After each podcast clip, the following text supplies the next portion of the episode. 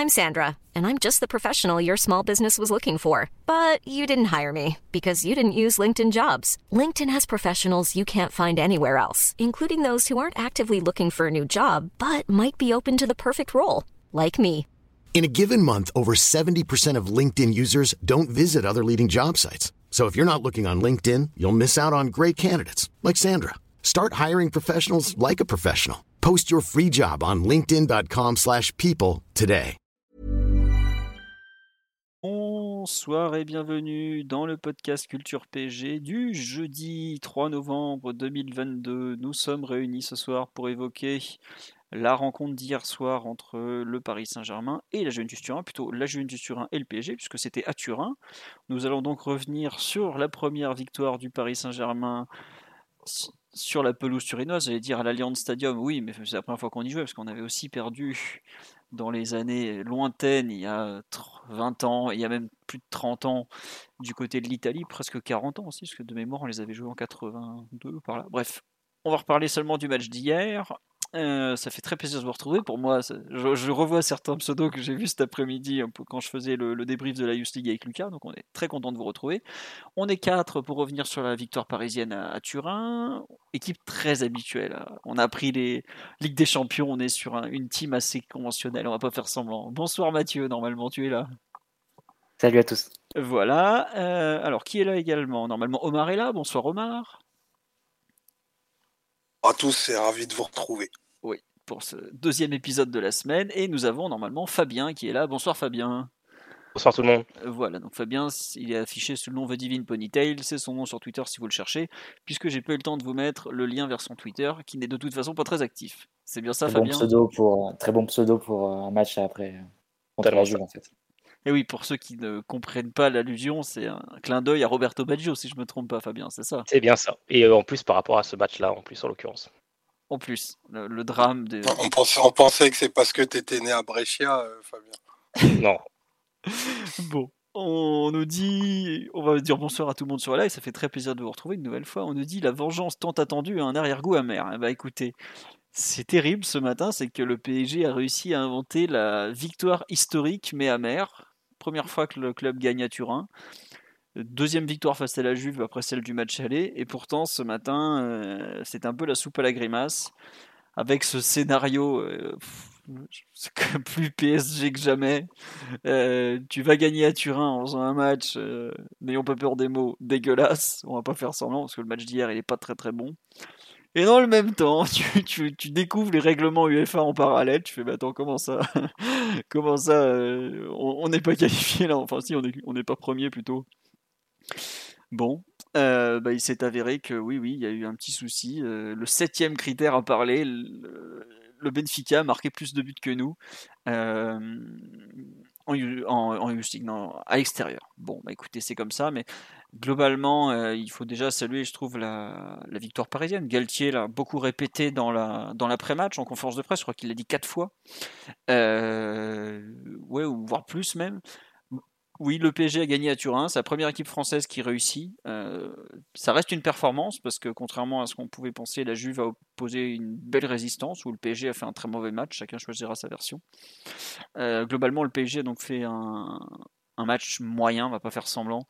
Euh, les 20 premières minutes sont pas loin d'être catastrophiques, mais au milieu de tout ça, parce que j'ai oublié de vous les citer, le PSG a quand même marqué un but important par Mbappé. Mbappé qui a, on nous dit un but olivetomesque. Oui, oui, c'est- peut-être même encore plus que ça, parce que ce qu'il fait, c'est phénoménal. Le, le contrôle petit pont à la 13e minute, l'enchaînement, le dribble sur Locatelli qui, qui glisse sur je ne sais combien de mètres, la frappe euh, poteau entrant. euh, extraordinaire, extraordinaire. Donc euh, voilà, PSG menait 1-0 à la 13e, c'était pas bien payé. Il y a eu globalement un léger mieux au bout de 20 minutes, à peu près, peut-être un peu de, comment dirais-je, de, de- d'essoufflement côté Juve, mais ils ont de nouveau fini très fort la première mi-temps, ils ont les très très euh, logiquement égalisé, puisque Bonucci ramène tout le monde à la 39e. Euh, on avait eu quand même une belle occasion de 2 de 2-0 par Messi à la 35e, mais dans la foulée, on a euh, juste après l'erreur de Verratti et Marquinhos qui doit sauver. Bon, 1-1 à la mi-temps, c'est pas, c'est même limite plutôt bien payé tant le but est une action individuelle incroyable qu'autre chose. Mais euh, la deuxième mi-temps un peu plus équilibrée. euh, la Juve est moins. Comment dirais-je moins dangereuse, moins pressante. Le PSG arrive à ressortir plus facilement le ballon, mais le PSG a toujours autant de mal à se créer des occasions. On va pas faire semblant. Euh, arrive cette, euh, cette action superbe du deuxième but. Nuno Mendes à peine entré en jeu, qui nous remonte un demi-terrain à toute vitesse, euh, qui envoie une frappe terrible avec Quadrado qui, qui d'un coup comprend qu'il a bien combien 33 ou 34 ans. Et puis bah malgré tout, euh, on fait pas grand chose de la fin de match. On est un peu le cul entre deux chaises, comme on dit. Il y a un but hors jeu qui est refusé, bon normal, mais l'action est particulière parce que le PSG joue à 10 vu que Nuno est à terre et que la Juve continue. Euh, bon, la fin de rencontre est assez bizarre entre le PSG qui comprend euh, un peu tardivement que euh, bah, euh, Haïfa est en train de, de se faire pilonner par Benfica à la maison et que Benfica est en train de rattraper sa différence de but. Alors que comme on me l'a rappelé sur live, on avait quand même 4 buts d'avance au coup d'envoi. Et bah, à 45 secondes de la fin, euh, oui, évidemment, euh, on, se, on se doute, euh, enfin, on n'a pas le temps de marquer un, deux- espérer marquer un dernier but, sachant qu'on a galéré en marquer deux en 90 minutes. Sur live, on me dit ce qui m'interpelle, c'est de ne pas avoir prévenu les joueurs à 4-1 à 15 minutes de la fin la possibilité pour Benfica. Mais enfin, pour moi, ça, c'est un truc qu'on peut pas entendre. N'oubliez pas qu'à la 60e minute, déjà, le, le staff ne voit pas le match. Il a que le score qui remonte. Il connaît pas le déroulement de la rencontre. À la 60e minute, je crois qu'il y a encore 1-1 entre Benfica et Haïfa. Donc c'est normal que tu te dises, bon, bah, ce match-là, tu peux un peu le mettre de côté. Benfica en met deux dans les combien 5 ou 7 dernières minutes. Euh, Tu peux pas, alors, quelque part, le PSG peut pas faire un coaching archi offensif en se disant, bon, bah, on sait jamais au cas où, alors qu'il mène que 2-1 sur un terrain compliqué face à un adversaire qui est déjà tout proche du 2-2. Globalement, euh, t'es plus proche de faire 2-2 que de faire 3-1 hier. Faut quand même s'en rendre compte. Donc, euh, j'avoue que, bah, écoute, voilà, c'est c'est un truc qui peut arriver, mais je, je comprends pas cette, volo- cette volonté de faire un coaching euh, offensif. Puis regardez le banc de touche. Le seul joueur offensif qui restait, c'était à Sarabia. On va faire rentrer Sarabia pour marquer d'un coup face à la Juve. Je sais pas, j'avoue que je comprends qu'on en veuille un peu à Galtier, mais pour moi, c'est plus la faute un peu à pas de chance. Et Danilo qui rentre, bah oui, Danilo il rentre parce que la Juve met des ballons aériens, qu'on a que des petits, que Verratti a déjà pris un jaune qui est pas. Il est capable de prendre un rouge comme ça un peu bête sur la fin de match, et surtout on a besoin de taille pour gérer euh, la fin de rencontre. Donc j'avoue, je, comprends qu'on soit euh, pas content, euh, mais en revanche, je comprends pas trop la, gestion du, timing. Au bout d'un moment, il y a un match de l'autre côté, tu, peux pas faire entre la gestion de ton match, que tu es en train de gagner 2-1 de façon pas glorieuse, est prioritaire sur la gestion de l'autre match qui est à distance où tu n'as pas de prise en fait. C'est pour ça que je comprends pas cette histoire de coaching. Mais bon, c'est qu'un point. Toujours est-il qu'au final, on a euh, pas fait un très grand match. On a gagné parce qu'on a un crack dans l'effectif nommé Kylian Mbappé qui a globalement euh, gagné la rencontre pratiquement tout seul. Mais on a quand même été pas mal secoué à Turin et probablement plus qu'on ne l'avait imaginé parce que la Juve, malgré tout, est un- une équipe qui ne voulait pas mourir euh, de façon ridicule à domicile. Ils se sont déjà fait assez humilier cette saison. Et je trouve qu'ils ont fait une rencontre vraiment, euh, peut-être pas géniale, mais solide et professionnelle en fait. C'était pas un adversaire bon à prendre hier soir parce que Allegri avait très bien lu les failles du PSG, parce qu'il y a beaucoup de joueurs qui n'étaient pas au niveau attendu. On a constaté aussi une nouvelle fois qu'il ne faut pas beaucoup d'absents pour que le PSG perde fortement en, en dangerosité. Je pense à, à Neymar et Mendes notamment, qui nous ont à mon sens énormément manqué. Mais bon, tu vas quand même gagner à Turin. Tu as battu deux fois la Juve cette saison, alors que c'était présenté comme l'autre grosse équipe de la poule. Alors certes, ils sont décimés par les blessures. euh, Benfica est bien meilleur que ce que certains s'étaient imaginés. Mais bon, on va dire que, comme tu l'as dit, je crois que c'est toi, Omar, sur ton, sur compte Twitter hier soir, il faut décorréler le contenu du, du résultat. Le résultat est excellent, même si tu finis deuxième. Le contenu, bon, on va dire que... euh, voilà. Et même si on me dit là, il fallait mettre le troisième but pour se mettre à l'abri, mais je répète, t'as plus de chances de te faire de prendre un 2-2 que d'aller marquer un troisième but vu le peu d'occasions que t'as hier pour un hypothétique résultat qui est franchement très compliqué euh, à aller chercher euh, sur lequel t'as aucune prise en fait. Donc euh, c'est- c'est- pas bon, tant pis. Mathieu, je te laisse compléter ce pouls du match qui a, qui a pas beaucoup parlé de terrain au final, qui a beaucoup parlé d'autre chose. Non, puis de toute façon, t'es pas dans Football Manager, hein, tu peux pas euh, gueuler des consignes du bord du terrain en disant jouer dans les espaces, euh, tirer à vue, euh, passer le ballon à la surface, ça marche pas comme ça. Hein. C'est un, un, rapport de force, un match de foot. Tu peux pas dire bon ben maintenant on va marquer le troisième, c'est un peu plus un peu plus complexe que ça. Effectivement, on était dans une période où la Juve euh, poussait pour égaliser et, et, globalement durant la quasi-totalité du match a fait jeu égal avec le PSG au minimum. Mm. Pas dire décréter à 10 minutes de la fin qu'on va aller marquer le troisième but comme ça, alors que durant le, reste de la partie, t'as pas été si supérieur que ça à ton adversaire. À vrai dire, même durant la première période, je pense que la supériorité de la Juve était assez manifeste. Euh, globalement, en mettant en avant deux faiblesses côté PSG, une faiblesse avec ballon à la relance. Globalement, ils sont venus nous presser de façon euh, quasiment individuelle, mais surtout très risquée, en laissant euh, un 3 contre 3 ou un 3 contre 2 derrière, euh, en poussant leurs pistons sur nos, sur nos latéraux, euh, en venant vraiment nous chercher, nous cueillir dans, nos 30 mètres, qui fait qu'on a fait essentiellement que dégager. Hein, je pense Donnarumma beaucoup allongé pour personne, grosso modo, sur les, sur les relances, ce qui fait que la Juve pouvait ensuite euh, récupérer le ballon. À ça, c'est ajouté un peu plus haut sur le terrain quand on est arrivé à passer la première ligne. Des pertes de balles un peu inhabituelles au milieu de terrain. Je pense que tous les milieux de terrain du PSG ont eu leur, euh, leur de balles dans les, dans les premières minutes de jeu. Ça a donné pas mal de, possibilités à la Juve de récupérer et ensuite d'enchaîner sur des temps de possession. Donc ça, c'était le premier, le premier problème, problème avec ballon. Le deuxième problème, c'est le problème sans. C'est un problème qu'on avait pu euh, envisager, imaginer au moment où on est passé au losange. C'est-à-dire comment on va gérer les côtés face à des équipes qui sont capables de les exploiter, qui peuvent euh, faire des, des renversements de jeu, qui peuvent euh, étirer vraiment sur la largeur une défense comme, comme la nôtre. Là, ça n'a pas vraiment loupé. Hein.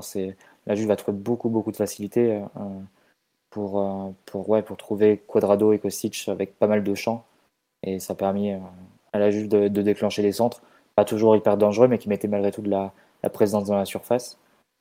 Et, euh, donc, ils nous mettaient sous pression. Et si jamais on, réussissait à se dégager, en général, ce ballon était, pour la Juve. Donc, euh, globalement, la, je dirais que la Juve a construit sa supériorité sur la première période. De façon un peu décorrélée du score, vu qu'il est encore euh, de parité à, à la 45e.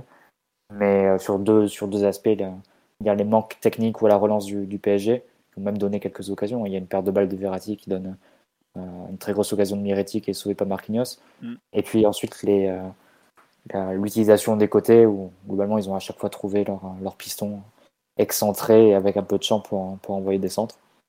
Ça nous a mis pas mal sur sous pression. La deuxième période a été un peu plus, un peu plus équilibrée, on va dire. Je pense que Galtier fait euh, un bon changement, même si c'est il y a toujours une part de, de hasard hein, quand ça paye directement en 40 secondes après le, euh, après le, le, changement en question, après le coaching. Lui-même en a rigolé. Un hein. but, oui. Bon, ça c'est un peu euh, coaching gagnant, etc. Bon. Et je pense que c'était une bonne idée déjà de. Ça avait pour conséquence de remettre Messi un peu au cœur du jeu. Et je pense que c'était vraiment ce, ce, dont on avait besoin sur un match comme hier, où globalement le milieu de terrain a eu beaucoup de mal à, à, à faire avancer le jeu, à, à, tenir le ballon, à imposer vraiment une, des temps de possession euh, importants. Et tu avais sans doute besoin de, Messi un peu plus bas. En réalité, on n'a même pas eu le temps vraiment de, l'utiliser dans, ce rôle-là, vu qu'on marque juste après. Et, et, ensuite, la fin de match est à nouveau un peu pour la Juve, qui va, essayer de pousser qui nous prend le, ballon à nouveau. Donc, euh, ouais. au final, ça a été un match, je dirais, très compliqué pour le PSG, mais qui, malgré tout, a, a réussi à être plus ou moins solide et à marquer sur des, sur des bribes d'occasion. Hein. C'est aussi une vertu. C'est ce qu'on euh... disait sur le live. Si ça avait été un autre club, genre le Bayern United ou, ou le Real, on dirait que c'est la marque des très grandes équipes. Quoi. Ah non, c'est sûr. Ben, on s'est assez, assez, assez auto-flagellé l'an dernier quand le Real nous élimine après avoir été archi dominé pendant 150 minutes sur les, sur les 180 de la double confrontation. C'est aussi des choses qu'il faut pouvoir faire. Bon, malgré tout, c'est un match qui met en lumière quelques, quelques grosses carences qui sont en partie dues par des, euh, aux absences, évidemment. Euh, que ce soit Neymar, que ce soit Bernat, Fabien Ruiz aussi qui a dû sortir assez vite. Tout ça, ça t'enlève la qualité euh, en termes techniques et capacité à créer des équilibres. Aussi dans les équilibres qui ont été trouvés au sein de, de, l'équipe. Hein. Je pense notamment au rôle de Messi. Si tu n'as pas Neymar pour, pour compenser, on a vu que c'était plus difficile euh, avec Solaire dans, dans le 11. Donc oui, globalement un match dont on ne va pas tirer de, grands enseignements positifs sur le plan, sur le plan du contenu. Et oui, effectivement, tu as le, deuxième coup de, enfin, as un coup de massue que, tu apprends au coup de sifflet final. En tout cas, c'était pour mon cas, vu que j'avais pas suivi le, résultat de, Benfica entre temps. Mais euh, bon, bah, voilà, c'est faut aussi, euh, je pense qu'il n'y a pas beaucoup. Euh, il faut aussi savoir féliciter l'adversaire dans, certains cas. Et euh, c'était pas du tout un scénario qu'on avait envisagé, le fait que Benfica puisse en mettre 6 à, à Haïfa sur, sur son dernier match. On pensait qu'une victoire suffirait.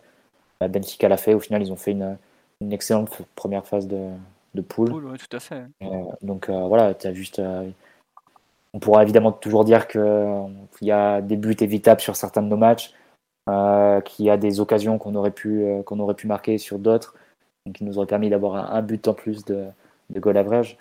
Mais bon, si vous avez des, des supporters de, de, Benfica dans votre entourage, si vous avez pu parler à, à certains d'entre eux aujourd'hui, ce qui a été un peu mon cas, bah, ils vont vous dire que, de façon assez légitime que eux peuvent vraiment regretter le fait de s'être fait reprendre de 4-1 à 4-3 face à Turin, par exemple, la semaine dernière. Mm. Alors que ça leur permettait d'avoir plus de, de, de goal et donc d'avoir besoin d'un résultat beaucoup moins important pour, pour gagner, pour passer premier sur, sur le match d'hier. Donc voilà, les deux équipes peuvent, peuvent ouvrir ce genre de petit degré. Au final, les deux équipes se sont tenues, c'était équilibré. Il faut un critère pour départager. Ben voilà, ça tourne en notre défaveur cette fois-ci. Ben on verra le tirage. Mm. Non, après, tu vois, on me dit sur la live, ouais, les buts de, de, de Benfica Raifa, les derniers, ils sont douteux. Haïfa était au courant euh, que la Juve euh, perdait, mais surtout ils ont bien vu, enfin ils ont énormément de mal à finir les rencontres. On l'a vu pendant toute la phase de poule. Souvenez-vous au parc à la 55e, ils sont archi cuits. Là, c'était encore le cas. Euh, ouais, effectivement, les buts, ils sont pas bons, ils font n'importe quoi parce qu'ils, je pense vraiment qu'ils ont plus rien dans les chaussettes. Il faut pas oublier qu'ils ont fait trois tours préliminaires. Ils ont commencé, ils ont dû reprendre, je pense, mi-juin ou début juin. Donc eux, ils ont déjà une demi-saison dans les pattes. Je pense qu'ils tirent la langue comme pas permis. D'ailleurs, ça se voit en championnat. Il me semble qu'ils sont beaucoup moins bons. Euh, enfin, si vous voulez, regardez Goldberg, le but qu'il met contre son camp, euh, il est pas glorieux. Hein, il y a une semaine euh, plus tôt. Donc euh... non, c'est la faute à pas de chance. Le Benfica a eu, raison de jouer le coup à fond. Et si vous regardez les buts à 4-1, même Benfica n'y croit pas. C'est euh, comment s'appelle? Rafa Silva qui met celui du 4-1. Il va même pas chercher le ballon au fond des filets tranquille. Ils sont là, genre bon bah voilà, on a gagné le match, mais et c'est en fait après euh, sur le 5-1 qu'ils se rendent compte que bah, en fait ils peuvent le faire. Mais même eux ils croient pas forcément, c'est complètement fou à ce moment-là. Mais bon, c'est comme ça. Écoute, on nous dit euh, au PSG personne se souvient que 6-1 ça existe. Donc bah, oui, puis c'est un score on a pris deux fois dans notre vie, on s'en rappelle, hein, mais bon c'est comme ça, euh, faut faire avec. Et oui, c'est vrai qu'il y a l'histoire du temps additionnel au Parc des Princes que l'arbitre n'a pas donné. C'est même pire que ça, il a quand même sifflé à 89-55 au Parc des Princes. Et peut-être qu'Aïfa, vu comme ils étaient à l'agonie, ils en auraient repris un dernier, mais bon, écoutez. C'est comme ça, faudra voir. Attendez le tirage au sort peut-être pour pleurer, donc euh, on verra. Mais bon, c'est sûr que si on fait 8-2, ça change des choses. Pff c'est ce genre d'embrouille comme ça à distance. Enfin, ça arrive dans, dans, toutes les compétitions. À la Coupe du Monde, je suis sûr qu'il y aura encore une, un truc bizarre du genre. Enfin, pas bizarre, mais il faut des critères pour départager, sachant que c'est pas des oppositions directes. L'opposition directe, on a fait deux fois un partout. Et eh ben voilà, on, peut, peut s'en prendre qu'à nous-mêmes si on les a pas battus, surtout vu les buts qu'on leur a donné, euh, le but qu'on leur a donné au Parc des Princes. C'est comme ça. Trop de buts bêtes au PSG. Je pense qu'aujourd'hui, le PSG moi aussi, ça m'a gonflé hier l'histoire des arrêts de jeu. Parce que j'y ai tout de suite pensé. Je vous dis honnêtement, j'y pensais même pendant le match. Je suis sûr qu'on va se faire avoir la 95e parce qu'ils vont laisser jouer en Israël. C'était certain. Je le voyais bien gros comme une maison. Mais euh, ce que dit Galtier, il fait la remarque. Il dit après, euh, faut s'arrêter là. Point. Faut, faut se mettre d'accord sur on joue les arrêts de jeu ou on les joue pas. Par exemple, j'en parlais. Je sais qu'en Allemagne, souvent, quand il y a un gros score à 90 piles, ils sifflent. Mais il n'y a pas d'harmonisation européenne, ce qui n'est pas logique d'ailleurs. Il faudrait que l'UEFA communique et les arbitres aussi. Mais au bout d'un moment, euh, t'as pris deux buts contre Raifa il y a une semaine, quoi. Euh, t'as pris euh, un but à chaque match de Ligue des Champions. C'est pas, c'est pas. Est-ce que c'est normal de prendre un but à chaque match dans une poule où il y avait une équipe israélienne? T'as pris trois buts contre Raifa en deux matchs. C'est peut-être ça. Benfica aussi, hein, Benfica aussi, c'est aussi dire. Bah non, Benfica, ils gagnent 2-0 contre chez eux contre Raifa. Ils en prennent pas des buts. Ouais, mais ils en prennent 3 face à Turin, par exemple. Oui, mais c'est un peu plus légitime de prendre 3 buts contre Turin que de prendre 3 buts contre Raifa, si je peux me permettre. Quoi. Après, voilà. Bon, c'est comme ça, écoutez, c'est fait, faudra vivre avec maintenant. Omar, Fabien, sur, pour revenir un peu sur le match. Euh, qu'est-ce que vous voulez. Oui, Omar, vas-y, sur la rencontre en général. Euh, ouais, parce que vous êtes revenu sur euh, évidemment tout ce qui a tout ce qui a été drainé autour de la, de la fin de match, les, les débats euh, euh, autour de cette deuxième place, première place, euh, enfin ce qui s'est passé au Benfica, enfin les buts qu'on a marqués au parc à une semaine étaient très beaux, mais ça montrait quand même que Kaifa avait un gardien d'un niveau fort discutable. en effet, c'est encore confirmé pour avoir vu les buts d'hier. Enfin, c'est une équipe assez, assez limitée. Et à mon sens, elle a posé bien trop de problèmes par rapport à, son, à son niveau réel. Après, moi, je pense qu'il faut quand même revenir à la rencontre d'hier. Oui. Euh, et il ne faut pas occulter rapidement euh, quelque chose qu'on n'a pas entendu. Et, et, Galtier, je dirais, est très habile ramener tout de suite le terrain historique en disant que gagner à la Juve, euh, c'est une performance qu'il n'a jamais faite. Donc bien sûr, elle est au, à son crédit et à celle du club. Après, il y a Juve et Juve. Et la Juve d'hier, vraiment, ça ressemble euh, à la moitié de l'équipe de la Primavera. Euh, un attaquant qui était ostracisé à Marseille il y a encore peu de temps. Rabio Adrien, qui était sur la liste des, des joueurs à transférer de façon imminente encore il y a peu de temps. Aucune équipe euh, vraiment de la Juve qui ressemble plus à une C qu'à une B prime, qui, elle, n'a absolument rien à jouer, aucun enjeu compétitif sur ce match, et qui t'a posé, à mon sens, euh, des problèmes euh, qui ont été aller quasiment pendant 25 minutes totalement insoluble sur l'occupation du terrain, sur un pressing à un contre sur euh, la qualité de tes milieux sous pression. Ça, on, enfin, faut pas que ça passe sous silence parce que le fait que tu sois deuxième sur six matchs au bout de cette critère, à mon sens, c'est presque, c'est presque anecdotique. Et on peut pas dire, si on est très juste, que les deux, enfin, la partie de tableau des premiers et la partie de tableau des deuxièmes n'est pas tout à fait la même. Et bien entendu, tu as plus de chances de te prendre un avion de chasse que maintenant parce que tu n'as pas battu Benfica et être à égalité de points avec Benfica, c'est quand même une sous-performance. Que tu sois à 14 points, c'est pas, enfin, c'est pas, c'est pas réel en fait. Si la Juve passe à côté, Benfica qui est, moi j'ai trouvé sur les deux matchs et, la suite, euh, on, m'a donné un petit peu raison là-dessus. Vraiment une super équipe en termes euh, d'organisation, de rythme et de qualité sur les postes clés. Je pense qu'ils sont top, top 10 européens. Mais nous, globalement, dans ces deux matchs, on n'a pas dominé outre mesure. Et désolé d'avoir digressé, je reviens au match d'hier sur le match d'hier, il y a des moments où tu es, vraiment à côté du sujet. À mmh. côté du sujet sur le volet technique, sur le volet défensif et sur un mot qui est sûrement un, gros mot en France parce qu'il faut jamais parler de, de physique, mais sur la dimension athlétique de la Ligue des Champions, il y a des joueurs qui semblaient pas appelés face à des jeunes de la Juve.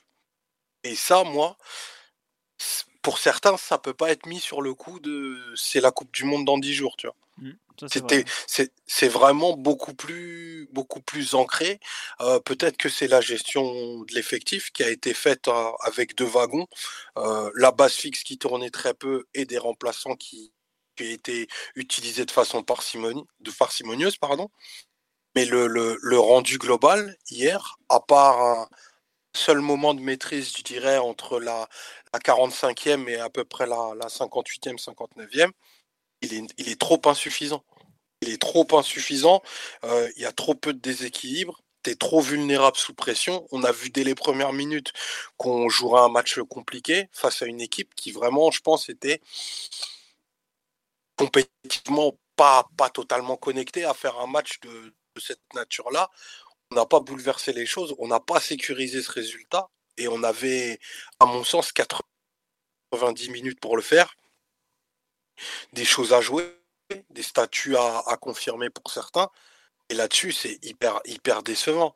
Parce que tu te. Moi, à la fin de la rencontre, je me suis dit, mais il y a des mecs avec qui tu ne pourras pas voyager. C'est pas possible. Il y a des.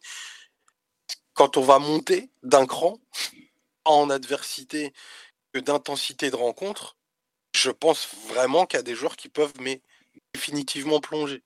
Et ça, en mon sens, c'est plus inquiétant que finir premier, finir deuxième. C'est pas neutre. tu me trouveras jamais sur ce terrain-là. Avoir le retour à domicile, je reste convaincu que c'est un, c'est un avantage euh, émotif et tout ce qui va avec, même si des fois on l'a payé cher.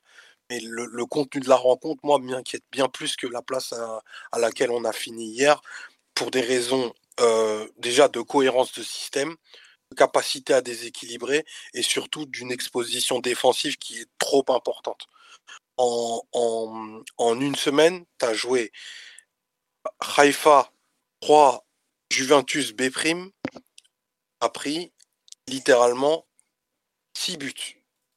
C'est beaucoup trop. C'est beaucoup trop. C'est pas normal. Ouais, ouais. Ça, ça, ça, tu. Un certain niveau de compétition, ben, malheureusement, tu, vas passer à la trappe. Parce que c'est pas possible d'être aussi exposé, être une équipe qui autorise plus d'une dizaine de tirs par match, il y a un moment, c'est. Voilà, il y a beaucoup de, à mon sens, beaucoup de choses à revoir. Après, on est dans une saison tellement bizarre qu'il y a du temps pour corriger, mais il y a des défauts qui sont désormais un petit peu en fil rouge que les équipes arrivent à cocher. Euh, même s'il est peut-être pas dans la meilleure période de sa vie euh, en termes d'inspiration, sur un match euh, bien préparé, arrive à mettre clairement une loupe et, le doigt dessus, ça en mars, en février, ça peut, te faire les valises. Quoi. Il, faut, il faut être très vigilant là-dessus et un grand rappel à l'humilité pour tous. Eh bien, on nous demande pourquoi Omar est si méchant, si dur, mais parce que collectivement on a été nuls et qu'Omar aime les équipes collectives. Voilà pourquoi. C'est pas compliqué, je peux vous le dire très vite. Hein. Et non, on est on rejoint sur le fait que collectivement c'était pas bon et qu'il y a beaucoup de, points corriger. D'ailleurs, Galtier l'a dit tout de suite, il y a beaucoup, beaucoup de travail et pas juste les coups de pied arrêtés. Fabien, on t'a à peine entendu, à part pour dire bonjour et nous expliquer que Roberto Baggio est formidable. Euh, ce qui est vrai d'ailleurs, on peut le dire, Roberto Baggio est un joueur exceptionnel. Mais bon, c'est plus, c'est pas le sujet du soir. Sur le match en général, tu as quelque chose à rajouter ou on attaque directement sur les, difficultés collectives qu'on a pu rencontrer, euh, le plan de la Juve et du PSG, tout ça? Ouais, bon, on peut, enchaîner sur ça. Euh, pour, euh, je vais, reprendre un peu aussi les éléments qu'a pu indiquer Mathieu, mais euh, je trouve que ouais, c'était dans ce match-là, la, la Juve en fait, elle a, c'était d'un côté, je pense, l'adversaire qu'on peut rencontrer des fois en, Ligue 1, c'est-à-dire une équipe qui, vient en fait pour, bah, qui va jouer le tout pour le tout, quoi. Donc on l'a retrouvé dans cette, volonté de faire du pressing en un contre un, d'être assez haut, d'être dans une volonté de gagner des duels, etc. Alors qu'à côté de ça, en fait, ils avaient quasiment rien à jouer. Enfin, il n'avait rien à jouer. Donc il y avait vraiment ce côté, je pense, un peu de bah, on joue le tout pour le tout. De toute façon, on n'a rien à perdre, donc autant y aller. Ça, je pense que c'est une forme d'adversité que le, PSG n'aime pas affronter et qui était plutôt en la faveur de la Juventus. Et je dirais aussi que c'est une rencontre qui, euh, a bien mis en avant les, euh, bah, problématiques euh, actuelles du, du, Paris Saint-Germain. donc pour reprendre le, propos de Mathieu, bah, il y a forcément oui ce qu'il a pu indiquer sur la partie à la relance où bah, on, était, on est clairement en difficulté depuis, vraiment, je pense, moi je le situerais après le fan de, de Tourelle, de l'équipe de Tourelle, on, est vraiment dans des grandes difficultés à, être capable de ressortir des ballons sur pression.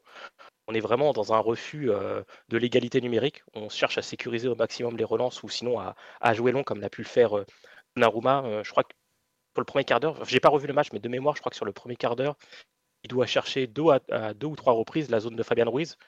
Donc, euh, bah, Fabien Ruiz, c'est pas non plus, c'est un joueur qui est grand, mais c'est pas un joueur qui, euh, est très fort dans, le domaine aérien et dans les duels, les duels de la tête. Mais le fait qu'il dépasse le mètre 80 euh, fait de facto un candidat à, la réception du jeu, je veux dire plutôt Milon. Sauf que bah, lorsqu'il est face à un adversaire direct, c'est tout de suite plus compliqué. Et il a une tendance à rendre les ballons de manière assez facile, je dirais. Euh, c'est possible de le retrouver quand il est dans une zone ou dans une poche un peu plus libre, mais dès qu'il est voilà, dès qu'il en a un contre un, c'est compliqué. Les défenseurs aussi qui sont euh, pas forcément très à l'aise sur, euh, sur la capacité à prendre des, à prendre des initiatives. J'ai l'impression que Marquinhos a tenté beaucoup de jeux longs ou beaucoup de passes progressives, par exemple. même déjà dès le début de match, il, moi, il m'a fait un peu peur. Je, crois qu'il fait un contrôle un peu raté qui, qui, part en touche. Enfin, en tout cas, du coup, j'étais un peu inquiet sur, sur, sa capacité à être tranquille avec le ballon au pied. Le premier ballon touché, il se loupe. Ouais, c'est ça. le deuxième point, je dirais, je crois que Omar l'a un peu, un peu dit, c'est je dirais la, force des habitudes de Galtier, c'est-à-dire sa capacité à vouloir toucher le moins possible les automatismes ou les joueurs qu'il aligne d'un match à un autre. Là, je pense par exemple au fait d'avoir Ramos à droite. Je sais que vous en aviez parlé dans un podcast précédent. Il y avait des, explications, le fait d'avoir des automatismes avec Hakimi, le fait d'avoir un joueur, d'avoir plutôt avoir Ramos côté Hakimi parce qu'il y a des complémentarités qui peuvent exister. Et c'est un peu bizarre de se dire que voilà, si on part dans un projet de défense à 4 sur du court terme, le fait que Kimpembe est gaucher, Marquinhos, si Kimpembe joue, Marquinhos va basculer à droite. Donc pourquoi continuer avec Ramos à droite à ce moment-là? Mm. Je pense que sur certaines séquences, bah, notamment sur les phases de relance, pardon, ça a posé des problèmes avec un Ramos qui avait du mal à trouver des, angles de passe ou ce qu'il peut faire quand il était au Real de Madrid ou ce qu'il a pu faire quand il jouait côté gauche euh, au Paris Saint-Germain.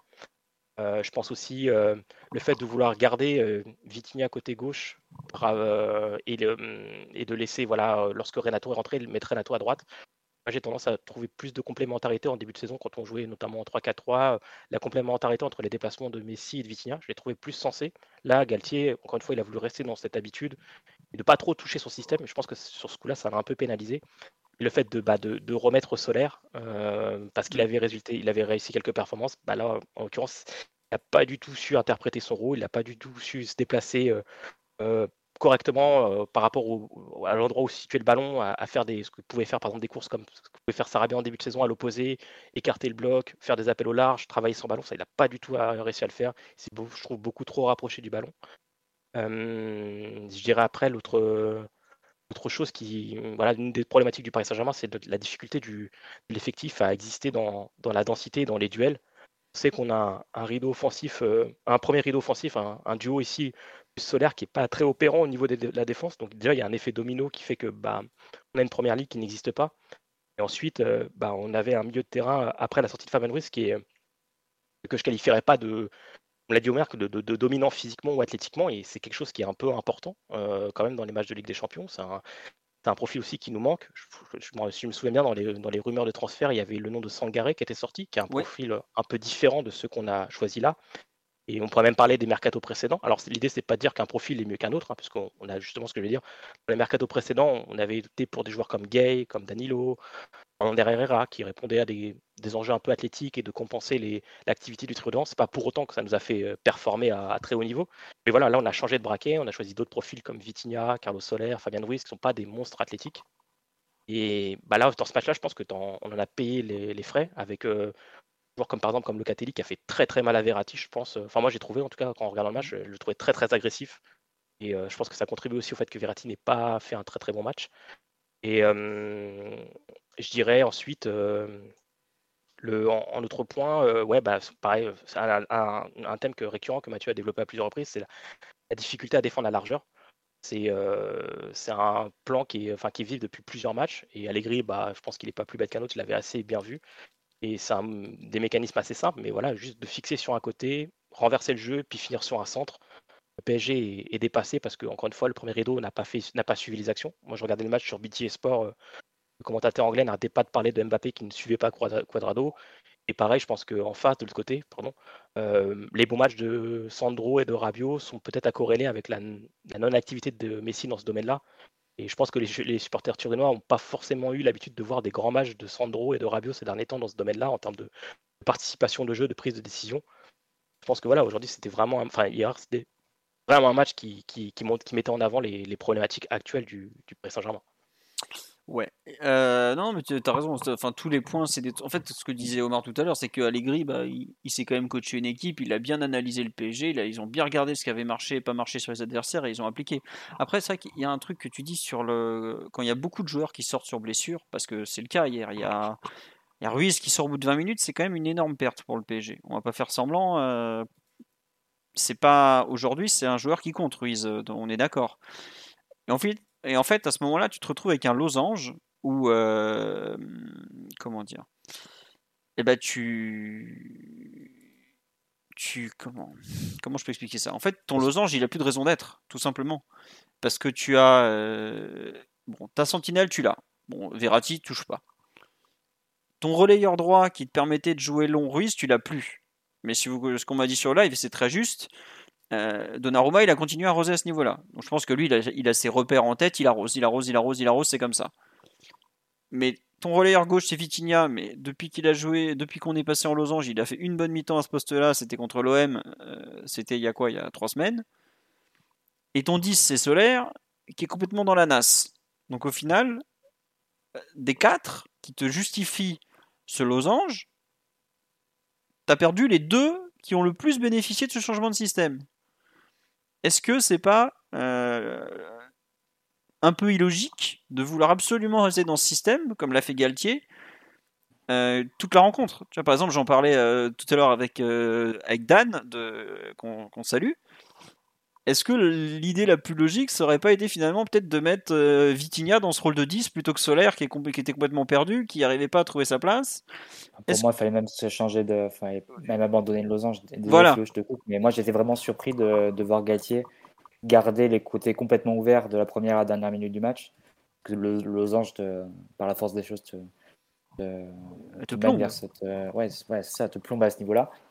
Et euh, alors qu'il aurait très bien pu mettre son 4-4-2 régular, un qu'il aime tant. bien régular. Et Vitinha, par exemple, de l'autre. Et Renato. Renato. Renato, très bien. Renato, qui a aussi joué dans ce rôle, exactement. Et tu pouvais fermer un peu mieux les côtés en ayant comme ça 4 joueurs sur la largeur. Mm. C'est vrai que de la première vraiment à la dernière minute, j'étais assez intéressé, par exemple, sur le retour de deuxième mi-temps, pour voir s'il allait changer quelque chose au niveau de l'animation défensive, parce que c'est clair qu'on était en grande, en grande difficulté, en grand danger sur ces situations-là.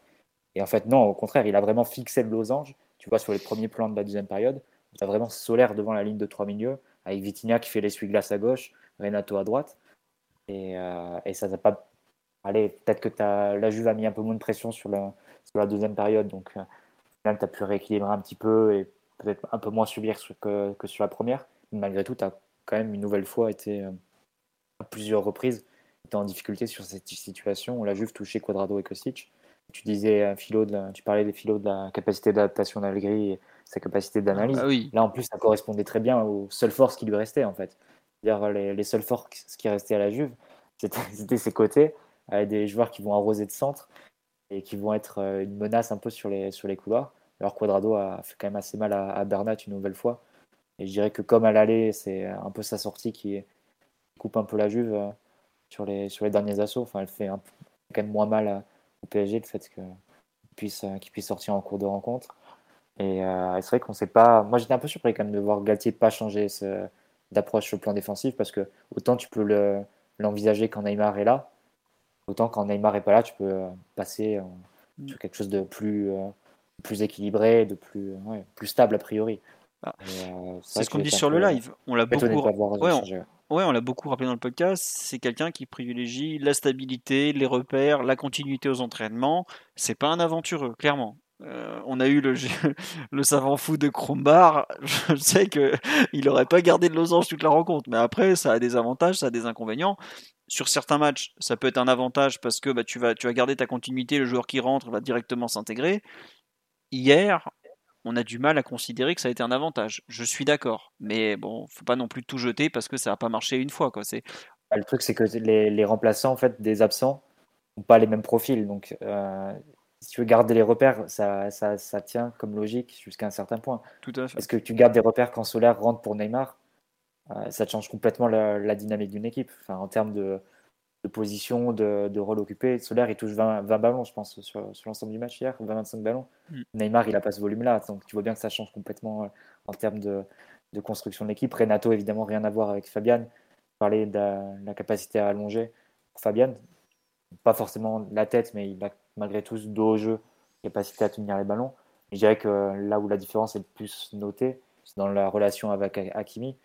Notamment ce qu'il peut faire euh, Fabian en allant un peu à l'intérieur, en amenant avec lui des joueurs adverses, en libérant le couloir pour Hakimi. Bien en se projetant également, en offrant des solutions devant Hakimi, ce que, ce que Renato a assez peu fait, je pense une fois en deuxième période, j'ai le souvenir, mais très peu autrement. Donc tu vois, donc, dès que tu touches quelques pièces, euh, il n'y a plus vraiment de continuité qui tienne, j'ai envie de dire. Tu mm. passes sur une autre, euh, une autre logique avec d'autres joueurs d'autres qualités, et donc qui ne nécessite pas forcément de rester dans le même schéma. Et je dirais même que rester dans le même schéma ou de rester dans la même logique avec des joueurs différents, euh, quelque part, c'est un peu la recette pour que ça marche pas. Parce que tu vas demander d'occuper des rôles fixes à des joueurs qui, ont des qualités différentes pour, euh, pour ça. Donc, c'est un peu, je pense, cette limite-là qu'on a, pu toucher sur un match comme hier. Ouais. Omar, toi qui es quand même, je, te, présente presque comme un grand défenseur de, de Galette, mais c'est pas du tout une mise à mort ou quoi que ce soit. Tu, tu trouves effectivement qu'hier, il est peut-être allé trop loin dans ses certitudes et ses. Enfin, il s'est trop accroché à ses certitudes de, de jeu, son, son dispositif, tout ça? Bah, Surtout que je me demande en fait sur quoi ça tient. Parce que c'est normal, à mon sens, d'avoir des, des, des, partis pris, des, des, options claires, mais tu dois toujours les corréler aux, aux hommes que tu as en face et, les, les, coachs, surtout que c'est tombé dans le domaine commun. Maintenant, ils disent toujours ouais, ce qui compte, c'est l'animation et, pas le système. Et tu sais très bien que pour animer ton, ton losange, il faut des joueurs ultra dominants, euh, demi-espace droit, demi-espace gauche, qui vont avoir, je reprends le mot consacré, l'intensité, mais l'intensité, c'est pas quelque chose euh, d'uniquement physique, c'est aussi le volume, euh, le volume technique et la capacité à jouer en, infériorité numérique et à te couvrir aussi sur le, sur le couloir. Et aujourd'hui, tu les as pas, en fait, ces joueurs. Mmh. Tu les as pas. Enfin, il faut pas, il faut pas se raconter d'histoire. Vitinha, c'est pas ce joueur-là, en fait. C'est pas ce joueur-là, et, euh, et tu le mets je pense même dans, dans l'inconfort. C'est un joueur qui donne beaucoup de continuité à la, à la possession ouvrir des grands espaces et, euh, jouer des 1 contre 2 en étant, en étant dos au jeu, il ne peut pas le faire en Ligue des Champions. Il a été en galère dans les six matchs quand il y a eu ces phases-là, que ce soit de, de Raifa contre la Juve ou, même contre le Benfica. C'est pas des situations de jeu qui sont claires pour lui. Et, j'ai commencé par lui, j'aurais pu, j'aurais pu parler de Solaire qui avait vécu une partie compliquée, mais dans un match où globalement tu sais que tu vas pas avoir euh, Neymar avec tout ce qu'il peut t'apporter dans le cœur du jeu en termes de, volume de, de, ballon, en termes de menaces adverses euh, en profondeur et entre les lignes. Pour moi, ne, pas t'adapter à ce moment-là, c'est pas enfin ça doit pas être considéré comme un renoncement. Au mmh. contraire tu vois. C'est plutôt euh, c'est aider ton équipe. proactif exactement et aller changer la, la dynamique de la rencontre parce que dès les 20 premières minutes pour le coup des fois il y a des débuts de match qui veulent rien dire. Là c'était assez clair que la Juve allait, allait chercher d'avoir aller chercher à avoir un plus un au milieu. Ils ont réussi à l'avoir et que leur euh, ils allaient avoir des incursions avec des milieux qui allaient attaquer fort horizontalement. Et on l'a vu, euh, enfin, pardon, de façon plus verticale. Et on l'a vu, et, et, Rabiot a, je pense, pas souvent pu galoper autant que depuis qu'il est, qu'il est à la Juve. Et on n'arrivait ni à fermer les espaces, ni à couvrir euh, toute la largeur, et ni euh, à, récupérer le ballon dans des temps, dans des temps assez rapides. Donc, certitude, oui, mais l'interventionnisme, c'est pas que mal en fait. Il y a des moments où, l'équipe a aussi besoin que tu sois euh, capable, et je dis pas que Galtier n'en est pas capable, mais d'être un peu moins conservateur et d'aller chercher la rencontre. Et si on était parti chercher la rencontre, je pense qu'on aurait pu avoir ces, deux buts d'écart qui nous auraient fait ben, avoir la première place qu'on regrette un peu, un peu ce matin, surtout dans un soir je pense que si Mbappé avait eu plus de ballons, il serait reparti avec le ballon du match, tu vois. Ah oui, il serait reparti avec le ballon du match, le maillot de Gatti, tout. Hein, parce qu'il était parti pour être dans un histoire historique encore. Il n'était pas là pour enfiler des perles, il faut le dire clairement. Euh, là, bon, on a, on a quand même pas mal critiqué Galtier. Est-ce que aussi, enfin, on a pris ce coach euh, cet été avec une expérience un peu limitée de la Ligue des Champions Est-ce que c'est pas pour lui aussi une rencontre d'apprentissage un peu finalement? Parce que oui, euh, Mathieu? Bah, Je sais pas en fait en quoi le, la Ligue des Champions fait une différence. Parce que si tu joues face à Lyon, par exemple, qui vient de chercher, ou Marseille qui vient de chercher, hmm. tu dois aussi trouver des solutions et aider ton équipe. Donc, euh, et il avait plutôt bien fait sur les, sur les matchs précédents. Donc, euh, je sais pas, après, tu peux, tu peux aussi passer au travers de certains matchs hein, quand tu es entraîneur. Bien sûr, bien sûr. Mais je sais pas, je saurais pas le corréler avec le fait que ce soit la Ligue des Champions. Mais c'est vrai que sur un match comme hier, c'est évident que le, rapport de force à, collectif a tourné très nettement en faveur de la Juve sur la première période et un peu plus équilibré sur la deuxième période, mais sur euh, Sans vraiment de correction d'ailleurs au final. Ouais, c'est vrai, c'est vrai. Non, mais il, y a, le coaching qui a quand même. C'est paradoxal hein, de, de, critiquer Galtier, alors qu'évidemment, le coaching est quelque chose d'assez marquant et, fait une différence euh, assez folle au score. Il fait du bien, C'est vrai que l'impression générale sur l'intégralité sur du match, elle est que la Juve va remporter le rapport de force et que le, le résultat il joue à la qualité supérieure des, des joueurs que, qui sont côté PSG. Ça, c'est semble assez clair. Moi, je suis d'accord qu'il s'est loupé hier. C'est sûr, c'est pas méchant. Hein, ça arrive à tous les coachs. ils sont tous loupés un jour ou l'autre. Hein. Enfin, vous connaissez l'immense respect que j'ai pour Thomas Tourelle. Quand on va à Madrid, qu'ils font 26 tirs en 4 en 60 minutes, il s'était loupé dans les grandes largeurs aussi. Mais euh, je trouve qu'hier, il y a quand même les absences se sont énormément fait ressentir hier. Et je mm. pense que un joueur, si vous regardez la rencontre, là je vous l'ai mis en illustration, on a vu côté gauche, on avait Bernat. Bernat, il a encore dû claquer ses 100% de passes réussies. Mais ces 100% de passes réussies, je veux plus jamais les voir en fait. Parce que c'est des passes où on passe notre temps en retrait. Et hier, il y a un truc que je trouve qui est archi choquant sur le match. À l'aller, je sais pas si vous vous rappelez dans l'analyse du podcast, on avait il y a un truc qui crevait les yeux quand on regardait la Juve. C'est une équipe qui n'avait aucune vitesse. Hier, l'équipe qui n'avait pas de vitesse, c'était le PSG. Et ça, c'est pas normal. Et c'est là où un joueur comme Nuno nous manque énormément parce que côté gauche, Aujourd'hui, tu es arrière droit, tu joues contre Bernat, et je dis Bernat parce que c'est lui qui joue, mais c'est son profil aussi qui veut ça, c'est le profil même général de tout l'effectif. Tu n'as aucune vitesse sur les côtés PSG. Tu n'as aucune vitesse. Bizarrement, Quadrado, euh, il est rentré, il a vu l'avion de chasse portugais, il a explosé en vol direct. Côté droit, Hakimi, euh, comme on le dit, il élimine personne, mais euh, à partir du moment où il perd Fabien Ruiz, euh, t'as l'impression que c'est sa mère, il comprend plus rien, le pauvre. Alors que c'est quand même un super joueur normalement, mais il a vraiment du mal à s'insérer collectivement dès qu'on le sort un peu de sa zone de confort. Tu n'avais pas Neymar qui amène beaucoup de vitesse dans le jeu parce qu'il fait des passes qui font courir les autres. Et hier, on était une équipe très statique, qui n'avait pas de vitesse, qui n'avait pas de percussion. Et pour déséquilibrer une équipe comme la Juve, euh, qui sait défendre, même qui a des manques, mais qui les gens, ils sont, ils, sont prêts collectivement, tactiquement, ils sont prêts les types. Quoi. Faut pas les prendre pour des burnes. Hein. Euh, trop positionnel, comme a dit Galtier, euh, Mathieu, c'est exactement ça. Mais euh, c'est pas que positionnel. C'est une équipe qui manquait de vitesse, à part Mbappé, en, par les qualités naturelles des joueurs. Bernat est un joueur qui n'a plus de vitesse depuis sa blessure et qu'on n'a jamais eu beaucoup. Enfin, c'était il y a longtemps le Bernat explosif. C'était il y a 10 ans presque à Valence. Euh, c'est clair, mais la remarque de Galtier est importante parce que euh, quand tu joues une équipe qui va te presser aussi haut comme la Juve, il va, il va te falloir. Enfin, tu auras besoin de joueurs qui éliminent en fait. Mmh, c'est ça. Parce que tu as des 1 contre 1 et donc il faut les gagner. Tu as 1 contre 1. Il on les a tous perdus au milieu. Déjà au milieu, tu as eu une quantité de ballons perdus et rendus euh, dans l'axe du terrain, mais par les milieux de terrain, mais aussi je pense à Kimi en début de match. Si vous vous souvenez, il y a une ballon qui, qui remet vers, vers l'axe du terrain, perdu, la Juve peut ensuite enchaîner. Mais déjà, tu as besoin d'un niveau technique, de, de, précision technique beaucoup plus haut, et aussi de joueurs qui sont capables de, de franchir des lignes ou d'éliminer. À ce niveau-là, j'ai trouvé peut-être un peu décevant décevante l'entrée de, de, Renato. Lui, il a ses capacités de, prendre le ballon un peu de percuter et de faire mal dans des, dans des contextes euh, ou notamment en Europe, ça peut, enfin, c'est une qualité qui peut vraiment faire de grosses différences. Là, il a quand même du mal à les faire valoir hein, depuis qu'il est, au PSG. Euh, et, donc ça nous a un peu manqué. Et c'est vrai que Fabien citait le match de Locatelli. Pour moi, c'est aussi le joueur du match sur le match d'hier.